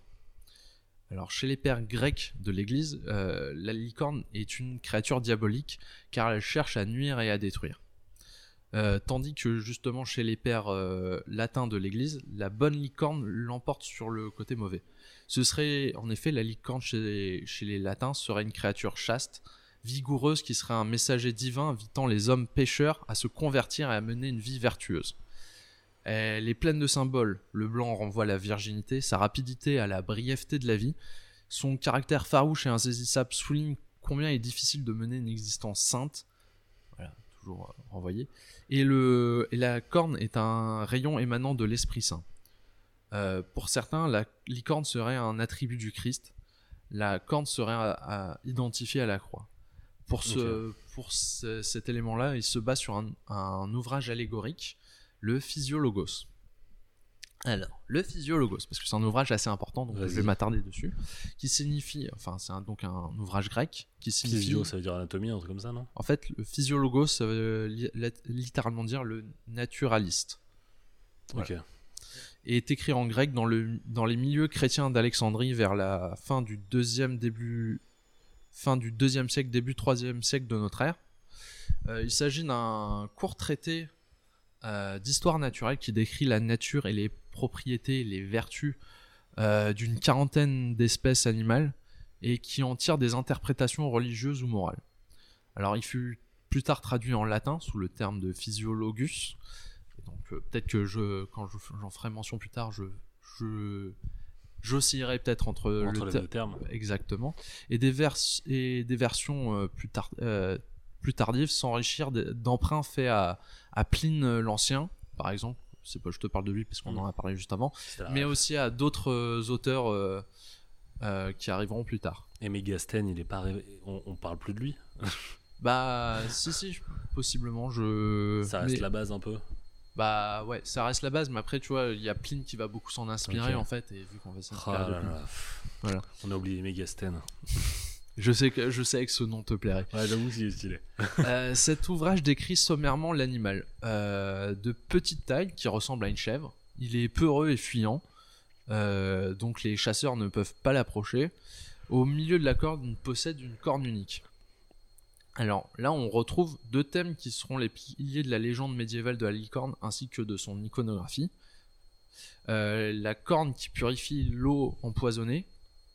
Enfin, on y retrouve là, je parlais dans toujours, le ouais. texte. hein. Corne qui purifie l'eau empoisonnée, mais aussi la capture de la licorne par une jeune vierge. En effet, pour, euh, vu que la... c'est un animal peureux et fuyant, pour reprendre mes propres termes, euh, euh, tu connais justement comment on, on- on- on chasse les licornes ou pas? Attends, tu fous ma gueule. Comment est-ce qu'on chasse les licornes? Ouais. Je sais pas, je pense on ferme les yeux, on s'endort, on rêve, puis après dans son rêve on a un fusil, on chasse la licorne. Ok, j'aurais dû me taire et pas te poser les questions. Non, je sais pas, mais c'est- c'est-à-dire comment est-ce qu'on a des cornes de licorne? Non, comment, voilà, comment, selon toi, dans les légendes, on- enfin, comment, on- Ah, à l'époque, on pensait pouvoir chasser les licornes? Je Comment sais dans les- pas, euh, on leur mettait une part de gâteau euh, en forme d'arc-en-ciel euh, sur euh, une fenêtre, Oublie ta conception contemporaine de la Je sais pas comment est-ce que tu chasses Alors, un truc habituellement, tu, tu prends un truc, tu le poursuis et tu le tues. Et bah quoi. là, justement, vu qu'il est fuyant et quasiment impossible à, à attraper, en fait, la licorne est attirée par l'odeur de la virginité. Donc, les Ah, le chacal. Ah, tu verras justement que ça, c'est un double, une double signification. Mais toujours est-il que euh, là, t'as. On va Bien. dire un, des thèmes qui reviendra couramment, c'est la chasse à la licorne. Et pour cela, les chasseurs, ils font s'installer au milieu d'une clairière en pleine forêt une euh, jeune fille vierge. Une femme vierge. Euh, ouais, plutôt une pucelle, tu vois. Enfin, voilà. Euh, Et un animal vierge, ça fonctionne pas. Non, c'est faut que ça soit une humaine. Faut vraiment que ce soit une femme, quoi. Ouais, voilà. Vraiment, toutes les légendes comme ça, les mecs, c'était des chacals. Genre les Attends, vampires. a. ah, Les vampires, c'est le même bail. Franchement, c'est abusé. Après, tu verras la signification qu'il y a derrière. Mais toujours est-il que. euh, donc, on fait s'installer cette jeune fille vierge au milieu de la forêt. La, la, la licorne la, la sent et vient en fait s'installer dans son giron. Le giron, c'est le, c'est la partie de l'abdomen. Enfin, c'est, c'est, on va dire, désigne ça pour une personne qui est assise. C'est euh, quand t'es assis, c'est la, le ventre. le ventre jusqu'au genou. Tu Ok. C'est l'endroit où tu poses ta tête. euh, voilà, t'es- exactement. Et donc là, justement, la vient poser sa tête. Et dans ce texte, la si la jeune fille se lève, l'animal la suit. Et donc là, à ce moment-là, les chasseurs peuvent la capturer et la mettre dans un enclos ou ce genre de choses ou prendre la corde. Ok. Toujours est-il, pour euh, l'interprétation symbolique de la chasse, la corne en fait est, symbole de rédemption et de. On va dire un côté salvateur. Euh, la jeune fille pure représente la Vierge Marie qui a porté le Fils de Dieu incarné. Euh, donc, ce physiologus euh, va servir de base à de nombreux bestiaires médiévaux. Là, tu vas faire. c'est quoi un bestiaire médiéval? Et ben, je vais te le dire quasiment tout de suite. Parce que là, on va s'a- s'intéresser à la je période médiévale. J'ai une petite question. Vas-y. C'est quoi un bestiaire médiéval? Je Cinquième. te tends les verges. hein. les transitions comme ça, elles sont bien. Voilà. Et euh, juste pour la période médiévale, donc durant le Haut Moyen Âge, qui est la, on va dire le, le début de, du Moyen Âge, grosso modo, l'héritage de la culture antique euh, se transmet dans les monastères. Ainsi, dans la conceptualisation symbolique du monde qui domine alors, le naturel et le surnaturel ne sont tout- pas toujours distingués. Ce qui est confirmé, pa- confirmé par exemple par euh, saint Augustin. S'il existe des dragons, des licornes, c'est qu'à travers eux, l'homme peut approcher euh, Dieu, tu vois. ok, d'accord. Donc la, nat- la nature, dont entre guillemets les monstres font partie, est une allégorie à interpréter. Ok. En fait, ouais, il y a un flou juridique, on va dire, euh, voilà, tu entre le mystique et pas le mystique, ouais, le naturel. Et ils, ils se disent, c'est un pont un peu entre. euh, Mais voilà, en fait, pour eux, tu vois, ça existe. Ok, Tu vois, ouais. c'est, Ouais, les dragons, les licornes eh, existent. Ok. Euh, et les, les griffons, tout ça, tout ça. Mm. Donc un un bestiaire, donc euh, c'est un ouvrage qui propose de décrire euh, les propriétés, propriétates, euh, réelles ou imaginaires d'un certain nombre d'animaux et en tirer des enseignements moraux et ou religieux. Euh, pour les bestiaires, étudier l'animal consiste donc à le décrire, puis à rechercher et à dévoiler ses significations cachées en s'appuyant sur la Bible, sur les pères de l'Église et les auteurs païens, dont Pline, dont potentiellement Mégastène, faisant autorité.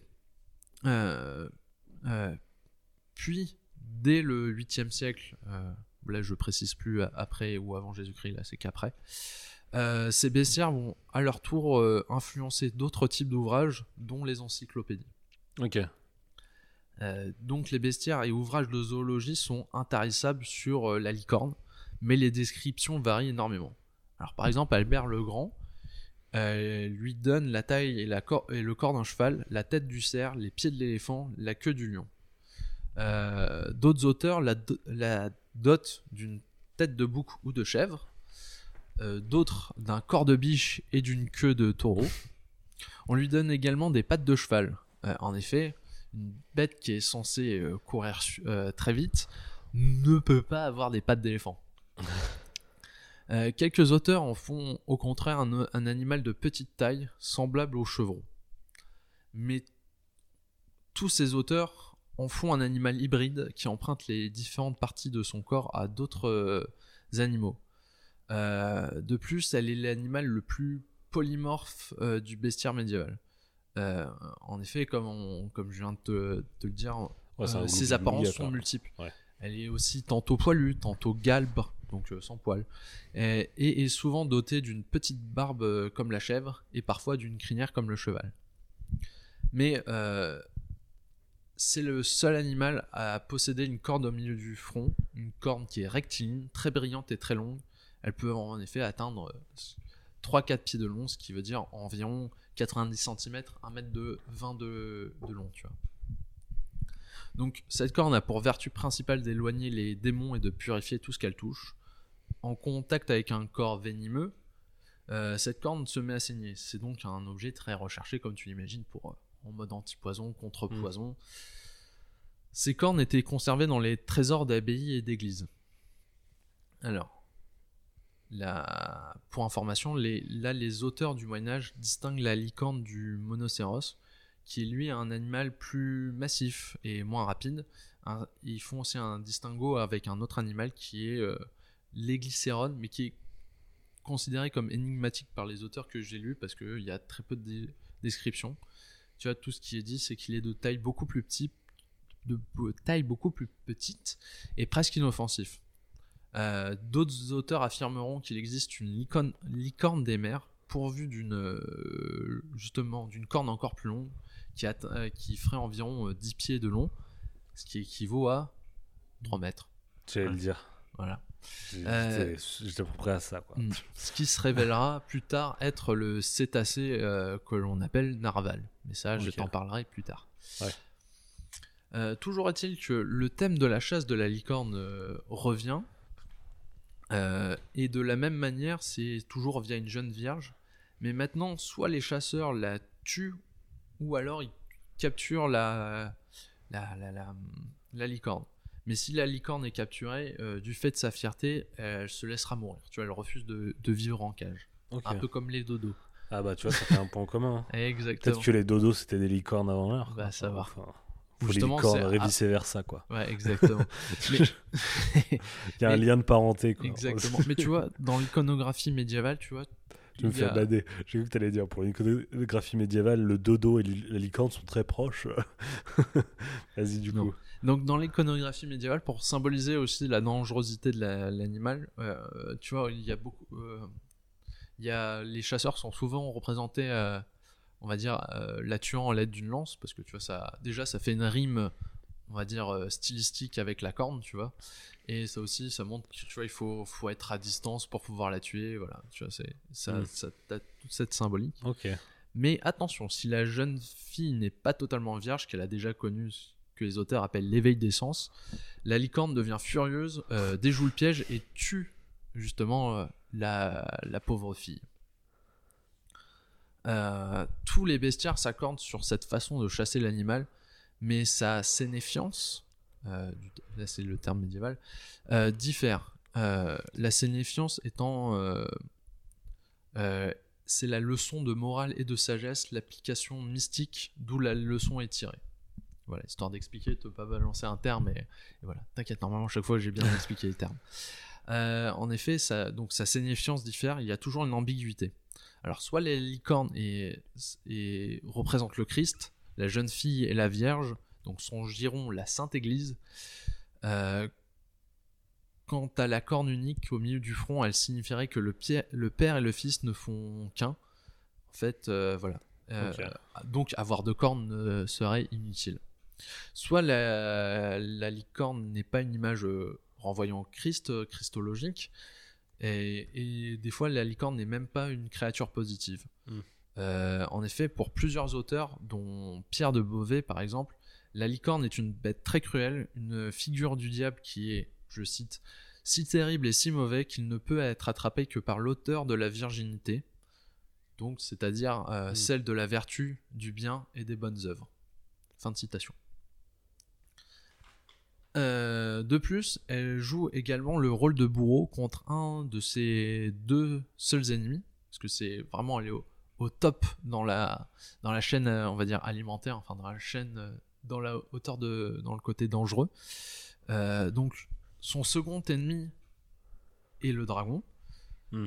Tu vas pour te dire un peu le niveau de dangerosité, mais son second, son premier ennemi, c'est l'éléphant, à qui elle voue une euh, haine euh, implacable. En- Attends, tu vas comprendre pourquoi. Parce que C'est gros. Non. parce que quand elle le rencontre, elle aiguise sa corne sur une pierre et le frappe, euh, tu vois, au ventre. Tu vois, elle va, elle va le tuer direct. Et euh, en fait, les auteurs médiévaux se posent la question de comment cet animal pourrait être une figure du Christ s'il frappe et cherche à tuer l'éléphant, qui est vraiment l'animal médiéval possédant toutes les qualités. En effet, euh, cet éléphant médiéval est paré de toutes les vertus, que ce soit la chasteté, la charité, le courage, la patience, la bienveillance, et j'en passe. Mm. Et sans compter qu'il représente aussi l'intelligence et la force. En effet, il pourrait porter, tu vois, une tour en pierre sur son dos Mm. et avec 40 personnes à l'intérieur. Eh ben pas mal. Voilà, voilà.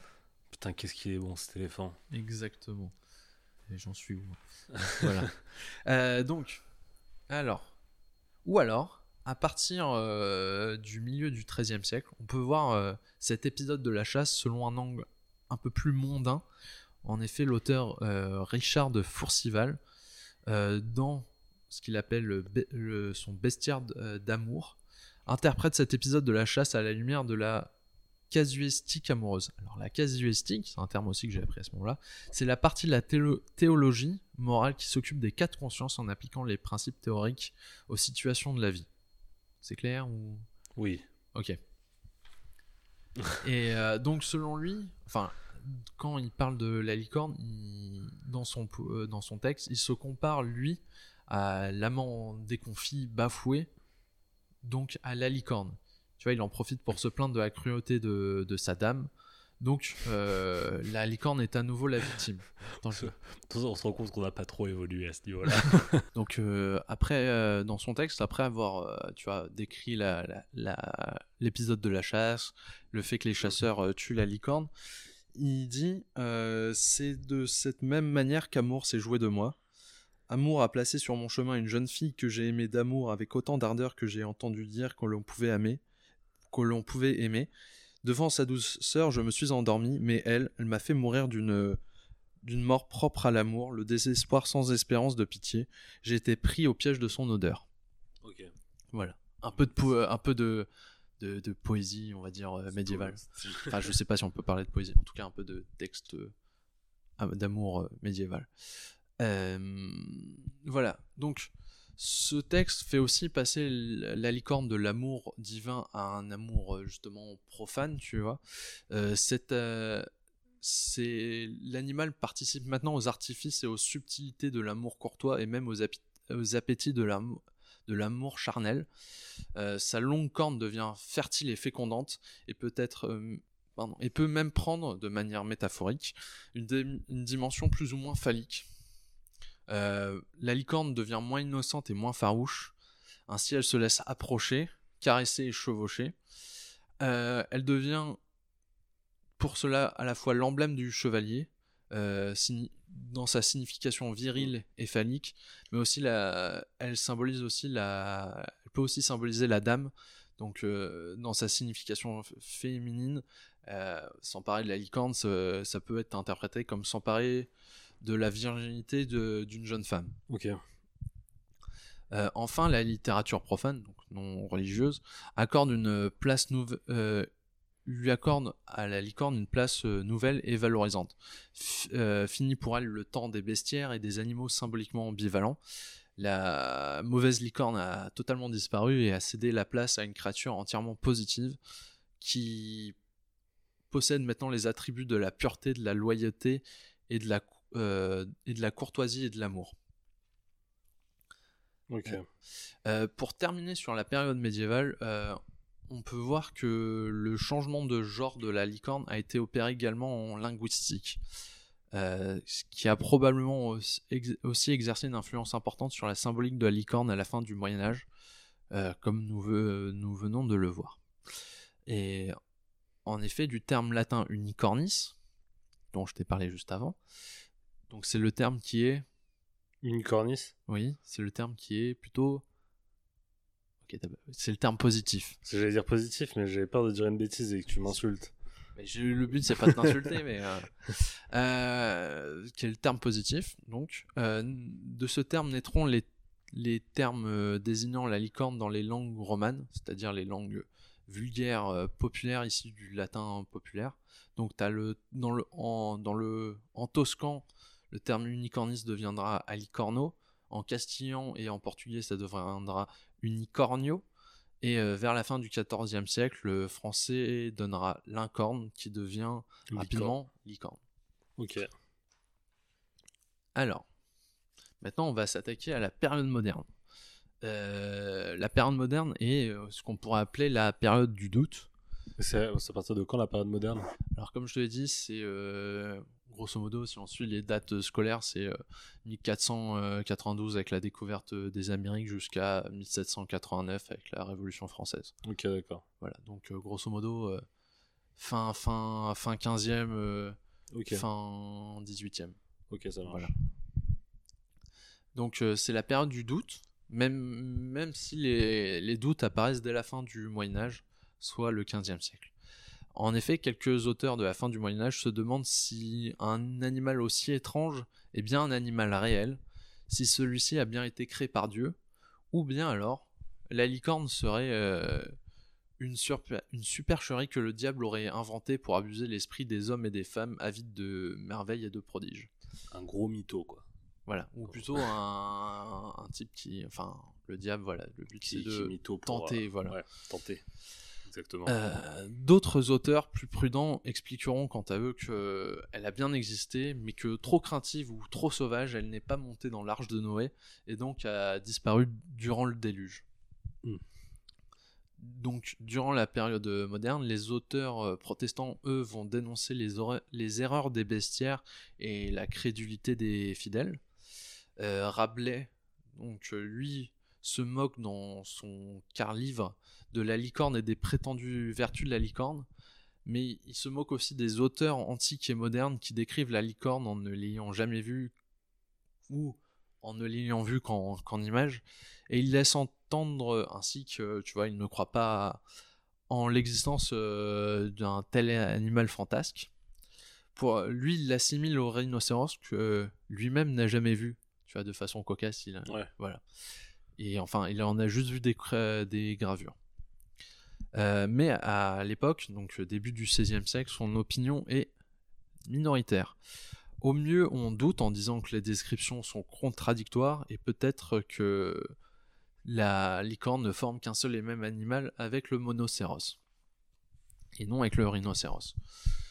Euh, en 1575, euh, t'as André Tevet dans sa, mo- dans sa cosmographie universelle dit, lui il est radical, que euh, la licorne n'existe pas, que c'est une euh, folle croyance et que, que tout ça n'est que fiction. Mais à nouveau, il est, euh, il est, il est minoritaire, car beaucoup de savants ont du mal à, à réfuter, à aller contre les grands auteurs anciens, comme Pline par exemple, ou bien ont peur de contredire la Bible. Euh, par exemple, t'as Ambroise Paré, qui, tu vois qui c'est? Ouais, c'est un mec. Ouais, exactement. non, en fait, c'est un peu ce que on considère comme étant un des, euh, le père de la chirurgie moderne, donc un Mhm. type assez cartésien, on pourrait croire, euh, va avoir un discours assez, contradic- assez contradictoire en 1582 dans son ouvrage intitulé Discours de la momie, des venins, de la licorne et de la peste. Euh, dans cet Déjà, ouvrage, le blast du livre, il... Ah, il est stylé. Ouais, il est stylé, mais il, il laisse Oui. prédire. euh, Mais attends, C'est pas, euh, euh, je sais pas, récit de l'anatomie du corps humain. Attends, tu vas voir. Donc, dans cet ouvrage, il va souligner la diversité incohérente de tous les témoignages existants sur les cornes. Il dit même que les cornes n'ont aucun pouvoir thérapeutique et ou, enfin, ou ne sont pas un contrepoison. Beaucoup de ces cornes seraient pour lui des défenses d'éléphants. Et euh, il conclut que, ouvrez les, les- c'est- début de citation, la licorne est plutôt, une, est plutôt chose imaginée que, euh, que vraie. Euh, fin de citation. Il reste perplexe car la Bible en parle et il va donc opter pour la Bible en terminant son exposé par ouvrez guillemets, il faut donc croire qu'il est des licornes. Fin de citation. Il subit quand même les foudres des théologiens et de certains médecins.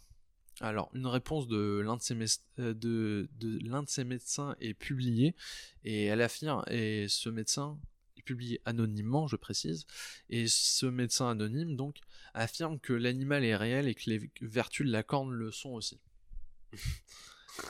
Euh, ainsi, durant la moitié du XVIIe siècle, euh, les avis restent partagés. Beaucoup d'auteurs écrivent en faveur de la licorne, mais à partir de la moitié du XVIIe siècle, leurs avis ne sont plus majoritaires. En effet, les naturalistes se sont beaucoup intéressés à la provenance de la corne, et ils ont compris que le commerce de ces cornes suivait toujours la même route, du nord vers le sud, et que c'était les marchands scandinaves qui en avaient le monopole. Euh, donc, euh, parce que les gens ils ont commencé à étudier et ils se disent putain c'est chaud quand même c'est toujours les mêmes personnes qui nous qui voient le truc qui sont en monopole euh, et ils sont faux. mais on est en train de se faire carotte les gars tu vois, je- Attends. je- Et c'est qu'en 1636 que qu'un médecin danois, le médecin Ole Worm, euh, explique que euh, cette, li- euh, que cette corne d'ivoire est en fait une dent de narval. Donc le cétacé euh, mentionné précédemment. Parce qu'en fait, les... Le narval, en fait, dent. ouais, en fait, c'est sa corne en fait qu'il a sur la tête. En fait, c'est une, une, ouais, une Une dent en fait ouais, qui qui peut atteindre jusqu'à 3 mètres, ouais, qui est torsadé. Exactement.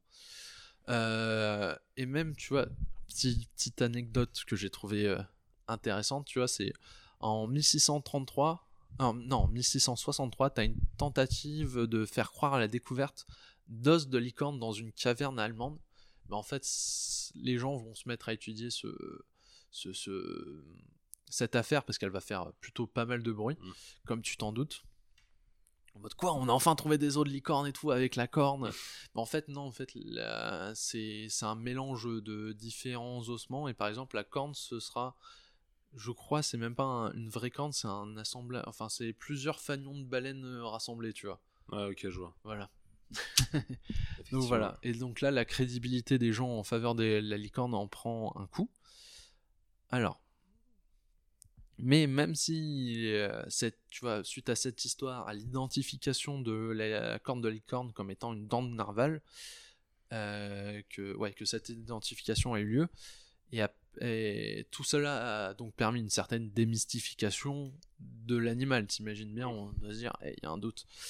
Et ben, le commerce de la corne a quand même perduré de façon importante, et ce, même, euh, tu vois, de, jusqu'au XVIIIe siècle. Après, c'est stylé. Après, le commerce s'est un peu raréfié, mais il a quand même perduré, et euh, jusqu'à la veille de la Première Guerre mondiale, tu vois, on trouvait euh, des pharmacies qui Ah, vendaient des produits à Paris, Londres ou Berlin, tu En vois. disant que c'était des poudres de licorne.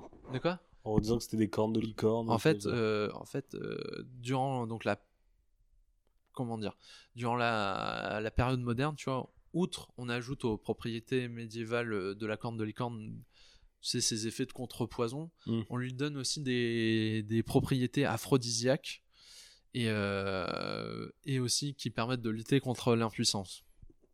Sauf que là, les, les cornes sont, sont, sont devenues rares, donc en fait, il y avait plus que des fragments qu'on vantait sous forme de poudre chez les apothicaires ou voilà et euh, ou sinon tu vois soit sous forme de poudre soit euh, d'eau tu vois donc mélangée dite licornée et donc euh, voilà c'est tu vois le commerce en tout cas lui a perduré pendant longtemps Ok. mais c'est à la fin du XVIIIe siècle que les poètes anglais et écossais vont lui donner l'image qu'elle a conservée de nos jours. C'est celle donc d'une jument blanche, dotée euh, d'une abondante crinière et ayant sur le front une corne torsadée plus ou moins longue.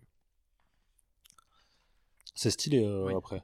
Ouais, bah, Donc, euh, après, moi, je comprends qu'ils en vendent jusqu'à. Même encore aujourd'hui, tu me dis, je vends une dent de narval, je te dis, bah, Non, c'est une corne de licorne. corne de licorne sous forme de poudre. Ouais. Ouais, mais dans ce cas-là, tu y vas, tu vas un peu, euh, euh, peut-être, je sais pas, honteux ou pas, mais en mode, euh, avez rien de la corne de licorne parce Ouais, que, euh, euh, je suis impuissant. Ouais, voilà. Tu vois, Ouais, genre, euh, t'es un peu, tu vois, c'est un peu comme les gens, tu vois, qui, qui achètent euh, des, des trucs de Mm. requins ou. Après, je vais pas te mentir, j'achèterais bien une dent de, nar- de narval, perso. Ouais, mais, c'est euh, stylé. hein. je sais pas si ça se vend et je pense que le narval fait partie justement des espèces protégées, Ouais. ça m'étonnerait pas. Après, s'il y, en a- s'il y en a un qui est fait de manière euh, légale, c'est-à-dire hein, on a trouvé un narval qui est mort euh, sur une banque, enfin un banc qui, je sais pas où, mais Mm. voilà, c'est stylé les narvals, euh, moi j'aime bien. Ça m'étonnerait pas qu'on dise les narvaux, mais euh, j'ai un doute. Bah, je, je sais pas du tout. les narvalos, je sais pas. Je sais pas. Là, la- notre crédibilité vient d'en prendre un coup d'un coup justement, mais voilà. Non et par contre, je tiens à dire que voilà, j'ai j'ai un peu squeezé toute la partie, on va dire héraldique, euh, armoirie de la licorne, parce que ça j'aurais pu en parler pendant longtemps, mais aussi également, euh, tu vois les, les, les- tu vois peut-être la fameuse tenture euh, médiévale, tu sais, représentant la dame à la licorne. Bon, à Tu peu près si je vois. Ouais, mais- voilà. Et ça aussi, j'aurais pu te faire tout un truc euh, dessus, mais, mais voilà. Donc euh, je te dis que voilà, j'ai un peu Ok. Je et, et enfin j'ai pas mis ça parce que sinon ça aurait fait un sujet Ouais, trop lourd. qui- après, ouais. Et donc euh, là maintenant, on va s'attaquer à la période contemporaine. Donc euh, c'est à la fin du 19e siècle, ce sont les artistes symbolistes tels euh, Gustave Moreau. Ça, ça te dit quelque chose Ouais. où t'es un peu un- plutôt versé dans, Ouais. dans l'art? Euh, qui vouèrent un culte à la licorne, euh, l'associa- l'associant aux traditions euh, initiatiques et lui donnant le souvent le premier rôle dans la mise en scène d'un bestiaire qu'on peut qualifier de féerique ou fantastique qui devient de plus en plus débridé. Mais déjà là, on n'y croit plus, vraiment. Non, justement, on n'y on croit plus, mais là, on va voir que, justement quel symbole. euh, donne- symbolique qu'elle prend maintenant. Ouais, voilà. Euh, c'est les peintres, les graveurs, les illustrateurs qui l'associèrent beaucoup au thème Mm. de la femme inaccessible aussi, de l'amour absolu, mais également et plus simplement de à toute ambiance, on va dire qu'on pourrait qualifier de moyenâgeuse. euh, voilà. Ouais. Euh, elle fut aussi longtemps et beaucoup associée à l'ésotérisme durant le 19e siècle. Voilà, Ouais. c'était un des, des thèmes qui revenait beaucoup. Euh, de nos jours, C'était on la peut... période aussi. Ouais, La peu- ouais, Mm. ils étaient avec le romantisme et tout. Mais de nos jours, on, on peut dire que la licorne euh, renvoie au, au merveilleux en général, tu vois. Elle est également un poncif, un des stéréotypes qu'on plaque sur la littérature, sur les jeux vidéo ou le cinéma prenant un cadre, euh, on va dire, de médiéval fantasy, de, fantasy se déroulant dans un cadre euh, médiéval. Euh, mais on la trouve également dans d'autres cadres. Alors, selon la chercheuse Anne Besson, la licorne des années 2010 est une figure qui est devenue omniprésente dans notre société, que tant d'un point de vue matériel, jeux, jouets, textiles, euh, que dans l'immatériel sur Internet, euh, dans de nombreuses vidéos virales. Tu, on peut prendre par exemple, en- je crois c'est en 2014, la vidéo de Natou, tu vois. Ouais, moi non plus, je connais, j'avais complètement, bah, moi, je pas. connaissais pas. Moi, je, connais- me souviens juste d'un jeu où tu jouais une licorne qui était un runner. Ou Peut-être. avec une musique qui faisait. Ah. Voilà. Je, je vois pas. Ok, bah, c'était un classique des jeux d'internet. D'accord, bah voilà, mais licorne tu vois que tu vois qu'elle est vraiment devenue partout. Euh, selon J'ai une question. Anne Besson, t'as dit? Ouais Anne Besson. C'est pas elle qui a fait aussi un truc sur Tolkien euh, Enfin. Ouais. Ok. Ouais, par exemple, c'était elle qui était directrice de, De l'expo l'exposition sur euh, Tolkien. On allait voir. Enfin une des voilà, ok. sûrement avec d'autres personnes. Et selon cette chercheuse, on peut y voir dans ce retour des licornes hein, une manifestation qu'elle considère d'emblée ironique de l'essor de la fantaisie au tournant du siècle. En effet, ce genre s'impose dans la- les consommations culturelles euh, euh, fin des années 90, début des années 2000, via le phénomène tout d'abord littéraire euh, qu'est Harry Potter, et aussi dans la- via les adaptations euh, du Seigneur des Anneaux par Peter Jackson. Ouais. Donc la licorne s'est taillée une place importante dans ce genre, alors qu'au départ elle n'avait que des apparitions fugaces dans un corpus plutôt destiné aux enfants. On pense par exemple à De l'autre côté de- du miroir de Lewis Carroll, euh, dans le roman euh, La dernière bataille de C.S. Lewis, qui est le dernier tome de Narnia. Euh, en, en comment dire en 1968 quand elle apparaît dans la fantasy adulte dans la- Le justement petit poney. Non, dans euh, attends, j'y viens justement. Dans la c'est dans un dans un livre qui s'appelle La dernière licorne de Peter S. Beagle. Euh, et là la comment dire la la licorne est est là pour alerter de la menace de la disparition progressive et inél- inéluctable du merveilleux des croyances. Est voilà, comme le dit très bien Anne Besson dans son ouvrage, c'est un peu un des thèmes récurrents euh, très souvent de la fantaisie. Euh, t'as aussi, elle revient en 1985 si je m'abuse, dans le Légende de Ridley Scott. Mais là, on- j'ai pas vu le film, mais tu Je peux, vais dire. euh, euh, enfin, J'allais en parler parce que euh, c'était. Mais elle a pas d'importance. ouais, elle a pas d'importance, mais ce que je veux dire, c'est que j'ai pas vu le film, mais le peu de scènes que j'ai vu où, il y a les licornes, outre la lumière et la mise en scène, c'est que les licornes on flirte un peu avec le kitsch, je Ouais. trouve, dans Après, le film. Ouais, et dans mes souvenirs, c'était un peu des apparitions euh, de rêve. Ouais. Mais Et peut-être elles je me se- trompe. J'avais vu un moment qu'elles se font tuer par le grand méchant qui veut une corne ou de licorne justement. ça. Ouais, ouais. Je sais plus. Je, je l'ai pas vu, hein, mais j'ai lu Dans ça. Harry Potter aussi, il y a une Ouais, bah, euh, justement, j'y j'y viens. Euh, justement, dans le premier Harry Potter, tu vois, c'était juste après, tu vois, mon père revenait après. Euh, dans le premier Ha- Harry Potter, qui signe donc le retour de la fantasy euh, en tête des ventes, les licornes s'inscrivent dans un, dans un certain classicisme, je dirais. Euh, ce sont des animaux farouches et discrets, des êtres purs et dont la mise à, euh, dans- dont la mise à mort relève du sacrilège et ré- révèle la présence du mal, Voldemort en l'occurrence. Effectivement.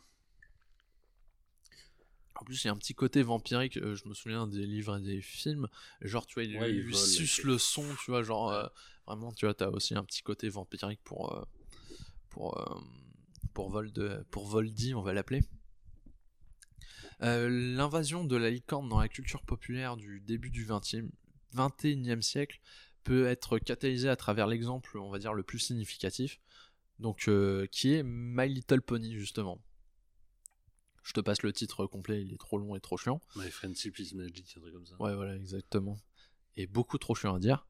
Euh, ainsi, la licorne va permettre de questionner, euh, voilà, pour les années 2010, va permettre de questionner le genre. En effet, bien que c'est un peu le stéréotype de l'animal de compagnie, du cliché de la princesse pour Mhm. petite fille, tu, euh, on peut pas nier ça.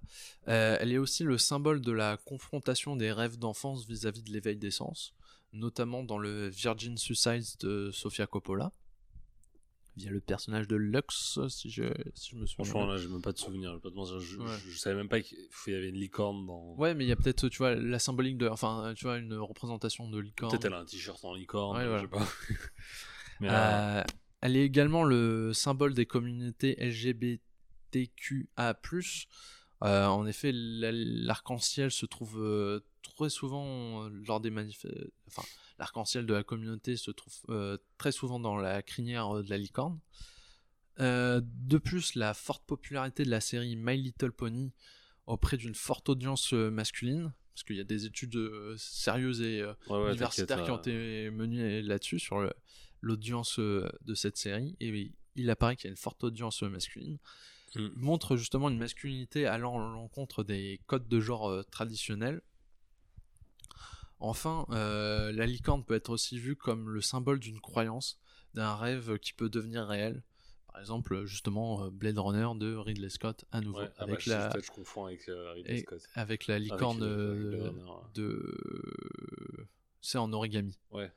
voilà Il y a même une phase où tu dois voir une licorne en rêve, non? Comme ça. Je sais Ouais. plus. je Ça fait, bah, de toute façon, on l'a vu ensemble. Enfin, moi, je l'ai vu avec Ouais. toi une fois. J'étais claqué. Il faudrait que je le revoie ce film. Mais... Et voilà. Ok. Mais voilà. Donc, pour conclure, on peut dire que, bien qu'étant apparu dès le 5e siècle de notre ère, c'est grâce à son entrée euh, euh, durant le Moyen Âge euh, dans le monde de l'allégorie que la licorne s'est transformée en animal de fable, chargé de nombreux symboles oscillant entre morale et érotisme poétique, et qui va peu à peu se fixer dans notre imaginaire sous la forme qu'on lui connaît de nos jours. Euh, on peut aussi dire que la licorne a donc été soumise à une, à une lente évolution suivant les contextes culturels et idéologiques qui lui donnèrent vie à euh, suivant les époques. Voilà, voilà. Ok. Ça marche. voilà. Et je peux donner ma bibliographie si ça peut, euh, Vas-y. comme ça, parce que Euh, j'ai pas, t- j'y- enfin vraiment, euh, on peut dire que j'y connaissais euh, strictement rien, c'est pour ça. Arrête. Enfin, là, moi, je te vois en face de moi habillé commentaire. Antonin, arrête de faire genre, un t-shirt avec licorne fluo. Enfin. Et là, les gens ne en peuvent que te croire parce que Ouais, même si je nie pas ce qui est le cas, T'es un énorme fan de licorne. T'as des drapeaux de licorne dans ta non, on sait que c'est Nico depuis qu'on a fait euh, du paintball.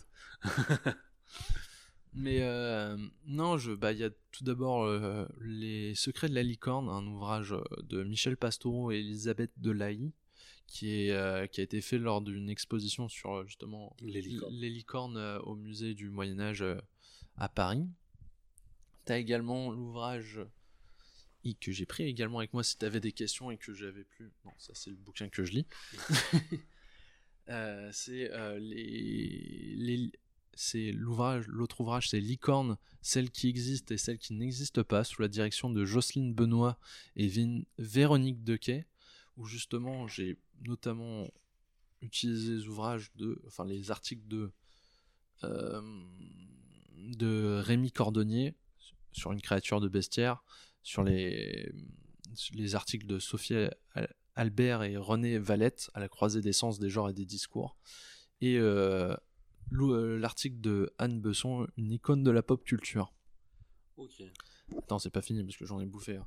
Et après, je te je conseille pour ceux qui s'intéressent, tu vois, c'est un ouvrage super intéressant, mais tu vois, qui aborde aussi bien la, la, la licorne d'un point de vue philosophique ou comment les philosophes l'ont l'ont reprise. Euh, franchement, il y a des trucs où ça se mettait à parler de Kant, euh, à lire en, en ouvrage, euh, franchement, c'était intéressant, mais voilà, j'aurais pas pu le, le reprendre. T'as aussi bah, l'ouvrage qui a un peu été le le dé- top départ, c'est euh, les monstres, créatures euh, étranges et fantastiques de la préhistoire à, à la science-fiction de Martial Guédron.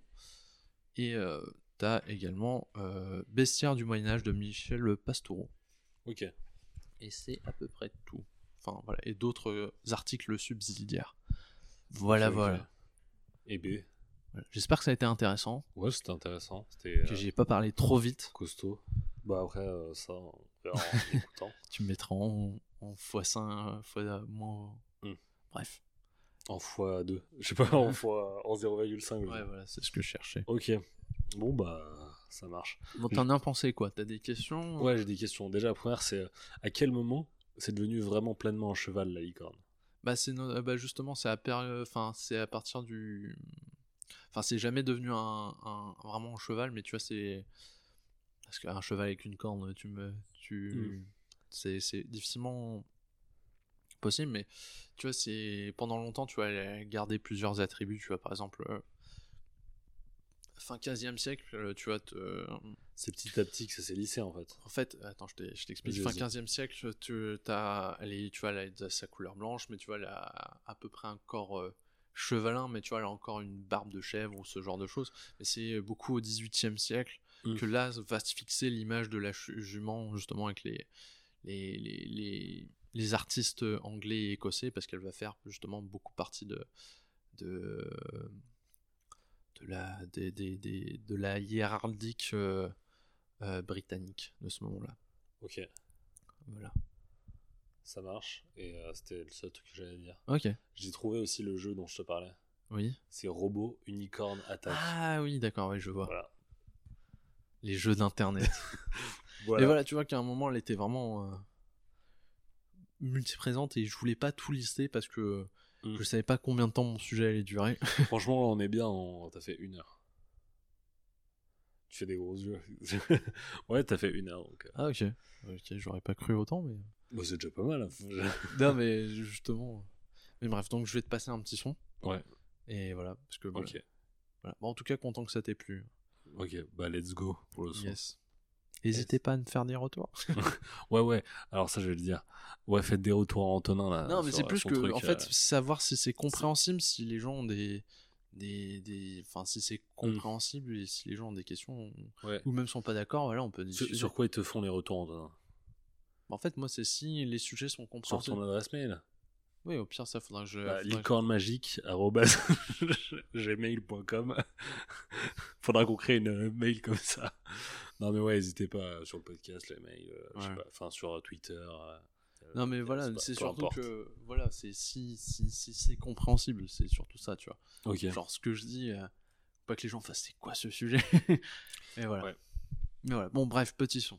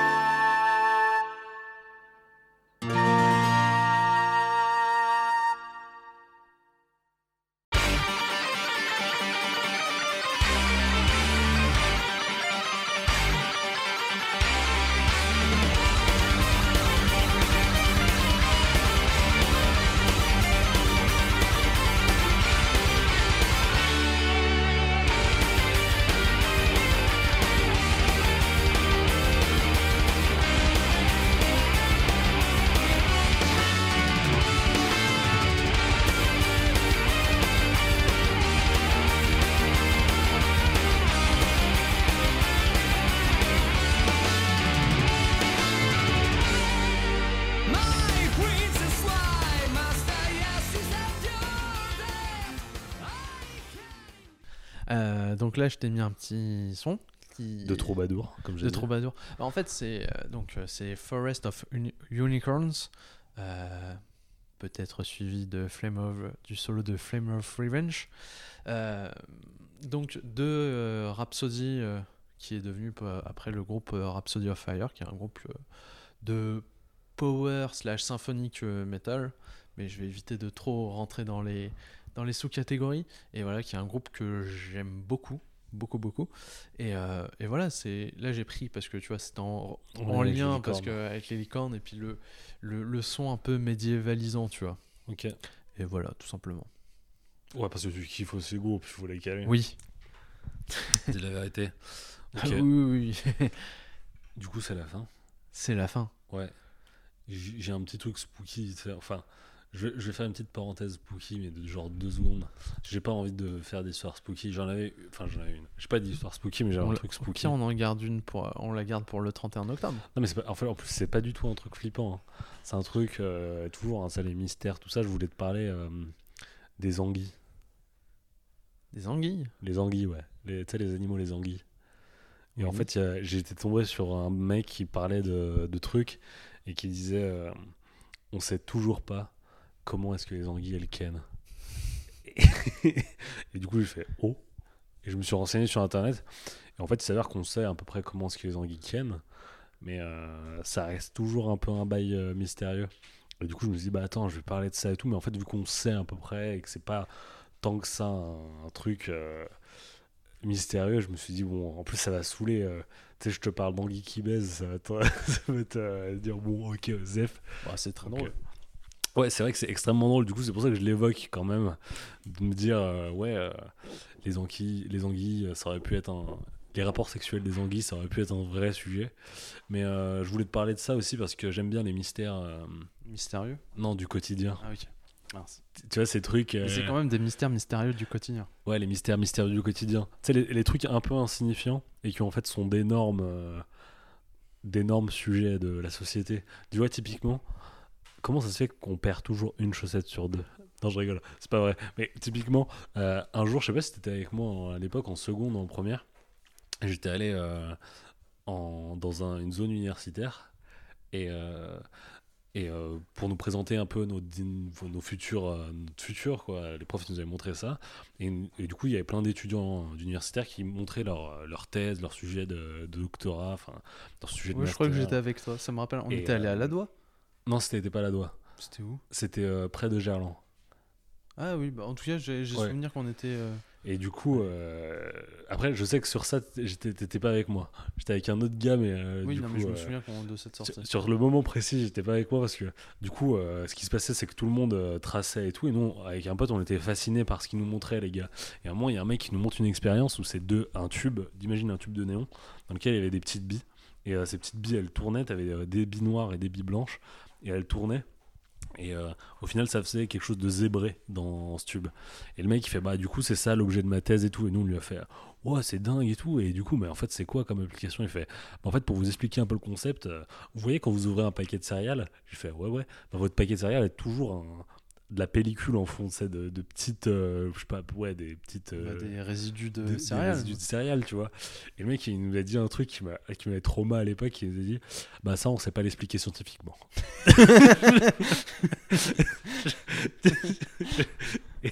Bah, c'est pas la friction ou un truc comme ça? Bah, en fait, le mec, dit- je lui ai dit Bon, bah, en fait, c'est des, des particules plus petites et elles descendent et tout. Et elles tombent dans le truc du bas, quoi. Enfin, c'est logique. Et le mec, il fait Ouais, mais physiquement, on n'arrive pas à l'expliquer. Et j'étais là, et pendant un moment, j'ai fait Oh. Et je trouve, dans ce truc-là, des rapports sexuels des anguilles, il y a un truc aussi de se dire Putain, c'est un mystère qui est insignifiant, mais qui en fait est huge. Tu vois, quand tu regardes le truc de loin, tu te dis Putain, c'est ouf qu'on sache pas ça. Et euh, du coup, je voulais te parler de ces petits trucs-là de, de mystère du quotidien. Il y avait euh, Cozy Corner qui avait parlé aussi du- des peluches ombilicales. Ouais. Donc, euh, C'est ce à quoi je pensais depuis tout à l'heure. donc, euh, moi, j'aime bien ces petits trucs qui, qui sont vraiment des, gros mystères, tu vois. Et des fois, je me dis, peut-être les mecs qui euh, essayent d'expliquer que la Terre, elle est plate ou ce genre de choses, ils devraient investir plus d'explications à savoir pourquoi, en bas de leur céréales, il y a toujours cette pellicule de petites poussières de céréales. Voilà. Et ce serait pas mal, comme ça, ça nous permet peut-être de faire, faire des bêtes d'avancée. euh. Donc, ouais, c'est à peu près tout. Euh, je voulais te parler de ça. Et euh, on va dire que c'était la fin de la minute euh, spooky, euh, mysterious story, euh, je sais pas quoi, un peu. euh, C'est les mystères mystérieux de la, la vie quotidienne express. Exactement. Par contre, j'ai un souci. C'est que Là, tu je- retrouves pas ta deuxième chaussette. Ouais, exactement. non, je suis un peu dans la merde là actuellement. Parce que, du coup, la prochaine fois, on, on sort l'épisode techniquement le 31 octobre. Ouais. Donc, ce sera un truc où je me dis, ouais, Halloween, lourd et tout. Sauf que je trouve pas de- d'histoire genre flippante, sa race. Donc, euh, je suis un peu euh, perturbé. Mais bon, on- Tu connais Hérédité? Je trouverai un truc. J'essaie de trouver un truc. Non, il faut que je trouve un truc qui vous Oui. vient, tu vois. Oui, non, mais je comprends. Genre, euh, je sais C'est pas. juste- T'imagines si on l'avait vu euh, un 31 octobre Hérédité? Ça aurait Ouais. été le pur film d'Halloween, je pense. Oui, oui, oui. Oh, c'était déjà pas mal. euh, Ouais. Bon, je sais pas quand c'était, c'était en juillet ou autre, mais c'était déjà un Faudrait bon en Halloween en juillet, quoi. voilà, voilà. Bon, euh, voilà, c'était à peu près tout. Est-ce qu'il y a quelque chose à dire? Non. Ok, bah on remercie toujours les Voilà. gens. Bah, Encore merci. Merci euh, aux gens qui nous écoutent. Merci à Béranger qui nous fait la musique. N'hésitez pas à faire des messages à Antonin pour euh, lui Ah dire. euh, pour savoir si c'est voilà. compréhensible, c'est surtout ça. Et à moi aussi, hein. je m'en bats les couilles Et de pour les personnes qui nous connaissent euh, IRL, in real life, bah, juste envoyer un SMS si vous avez des questions ou ce genre de choses. Ouais. Ou quand on se voit. Ouais, Voilà. ouais, enfin, n'hésitez pas. voilà, quoi. je sais pas comment dire, mais kiffez. Voilà. Let's go. Yes. Maintenant, ça va être le montage. Hmm. Pensez à faire 3 heures. Bah si on s'arrête pas, ouais. Bon, allez, let's Bon. go. À bientôt. Ciao. Ciao.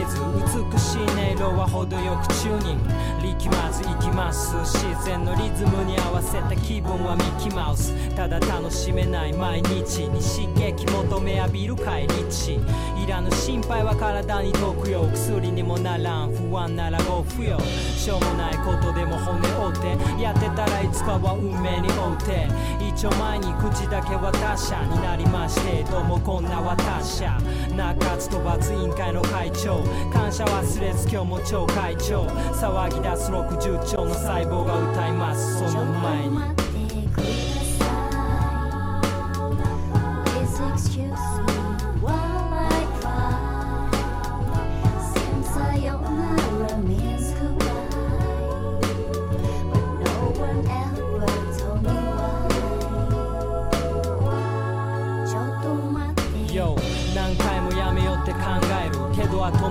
できないカンガルーみたいに前へ進んでは生み出す古い傷口から海を出す。洗い流した数パーセント可能性はほんの数パーセント99回目の間違い。笑い声が最高のまじない。いつも冗談言って飛び越える。情熱と冷静のトリコロールボンジュール。すさんだ世界。日本中歪んだ社会真っ暗な気持ちでいるのか真っ白な気持ちでいるのか絶望よりも希望を持って歩んでくその前に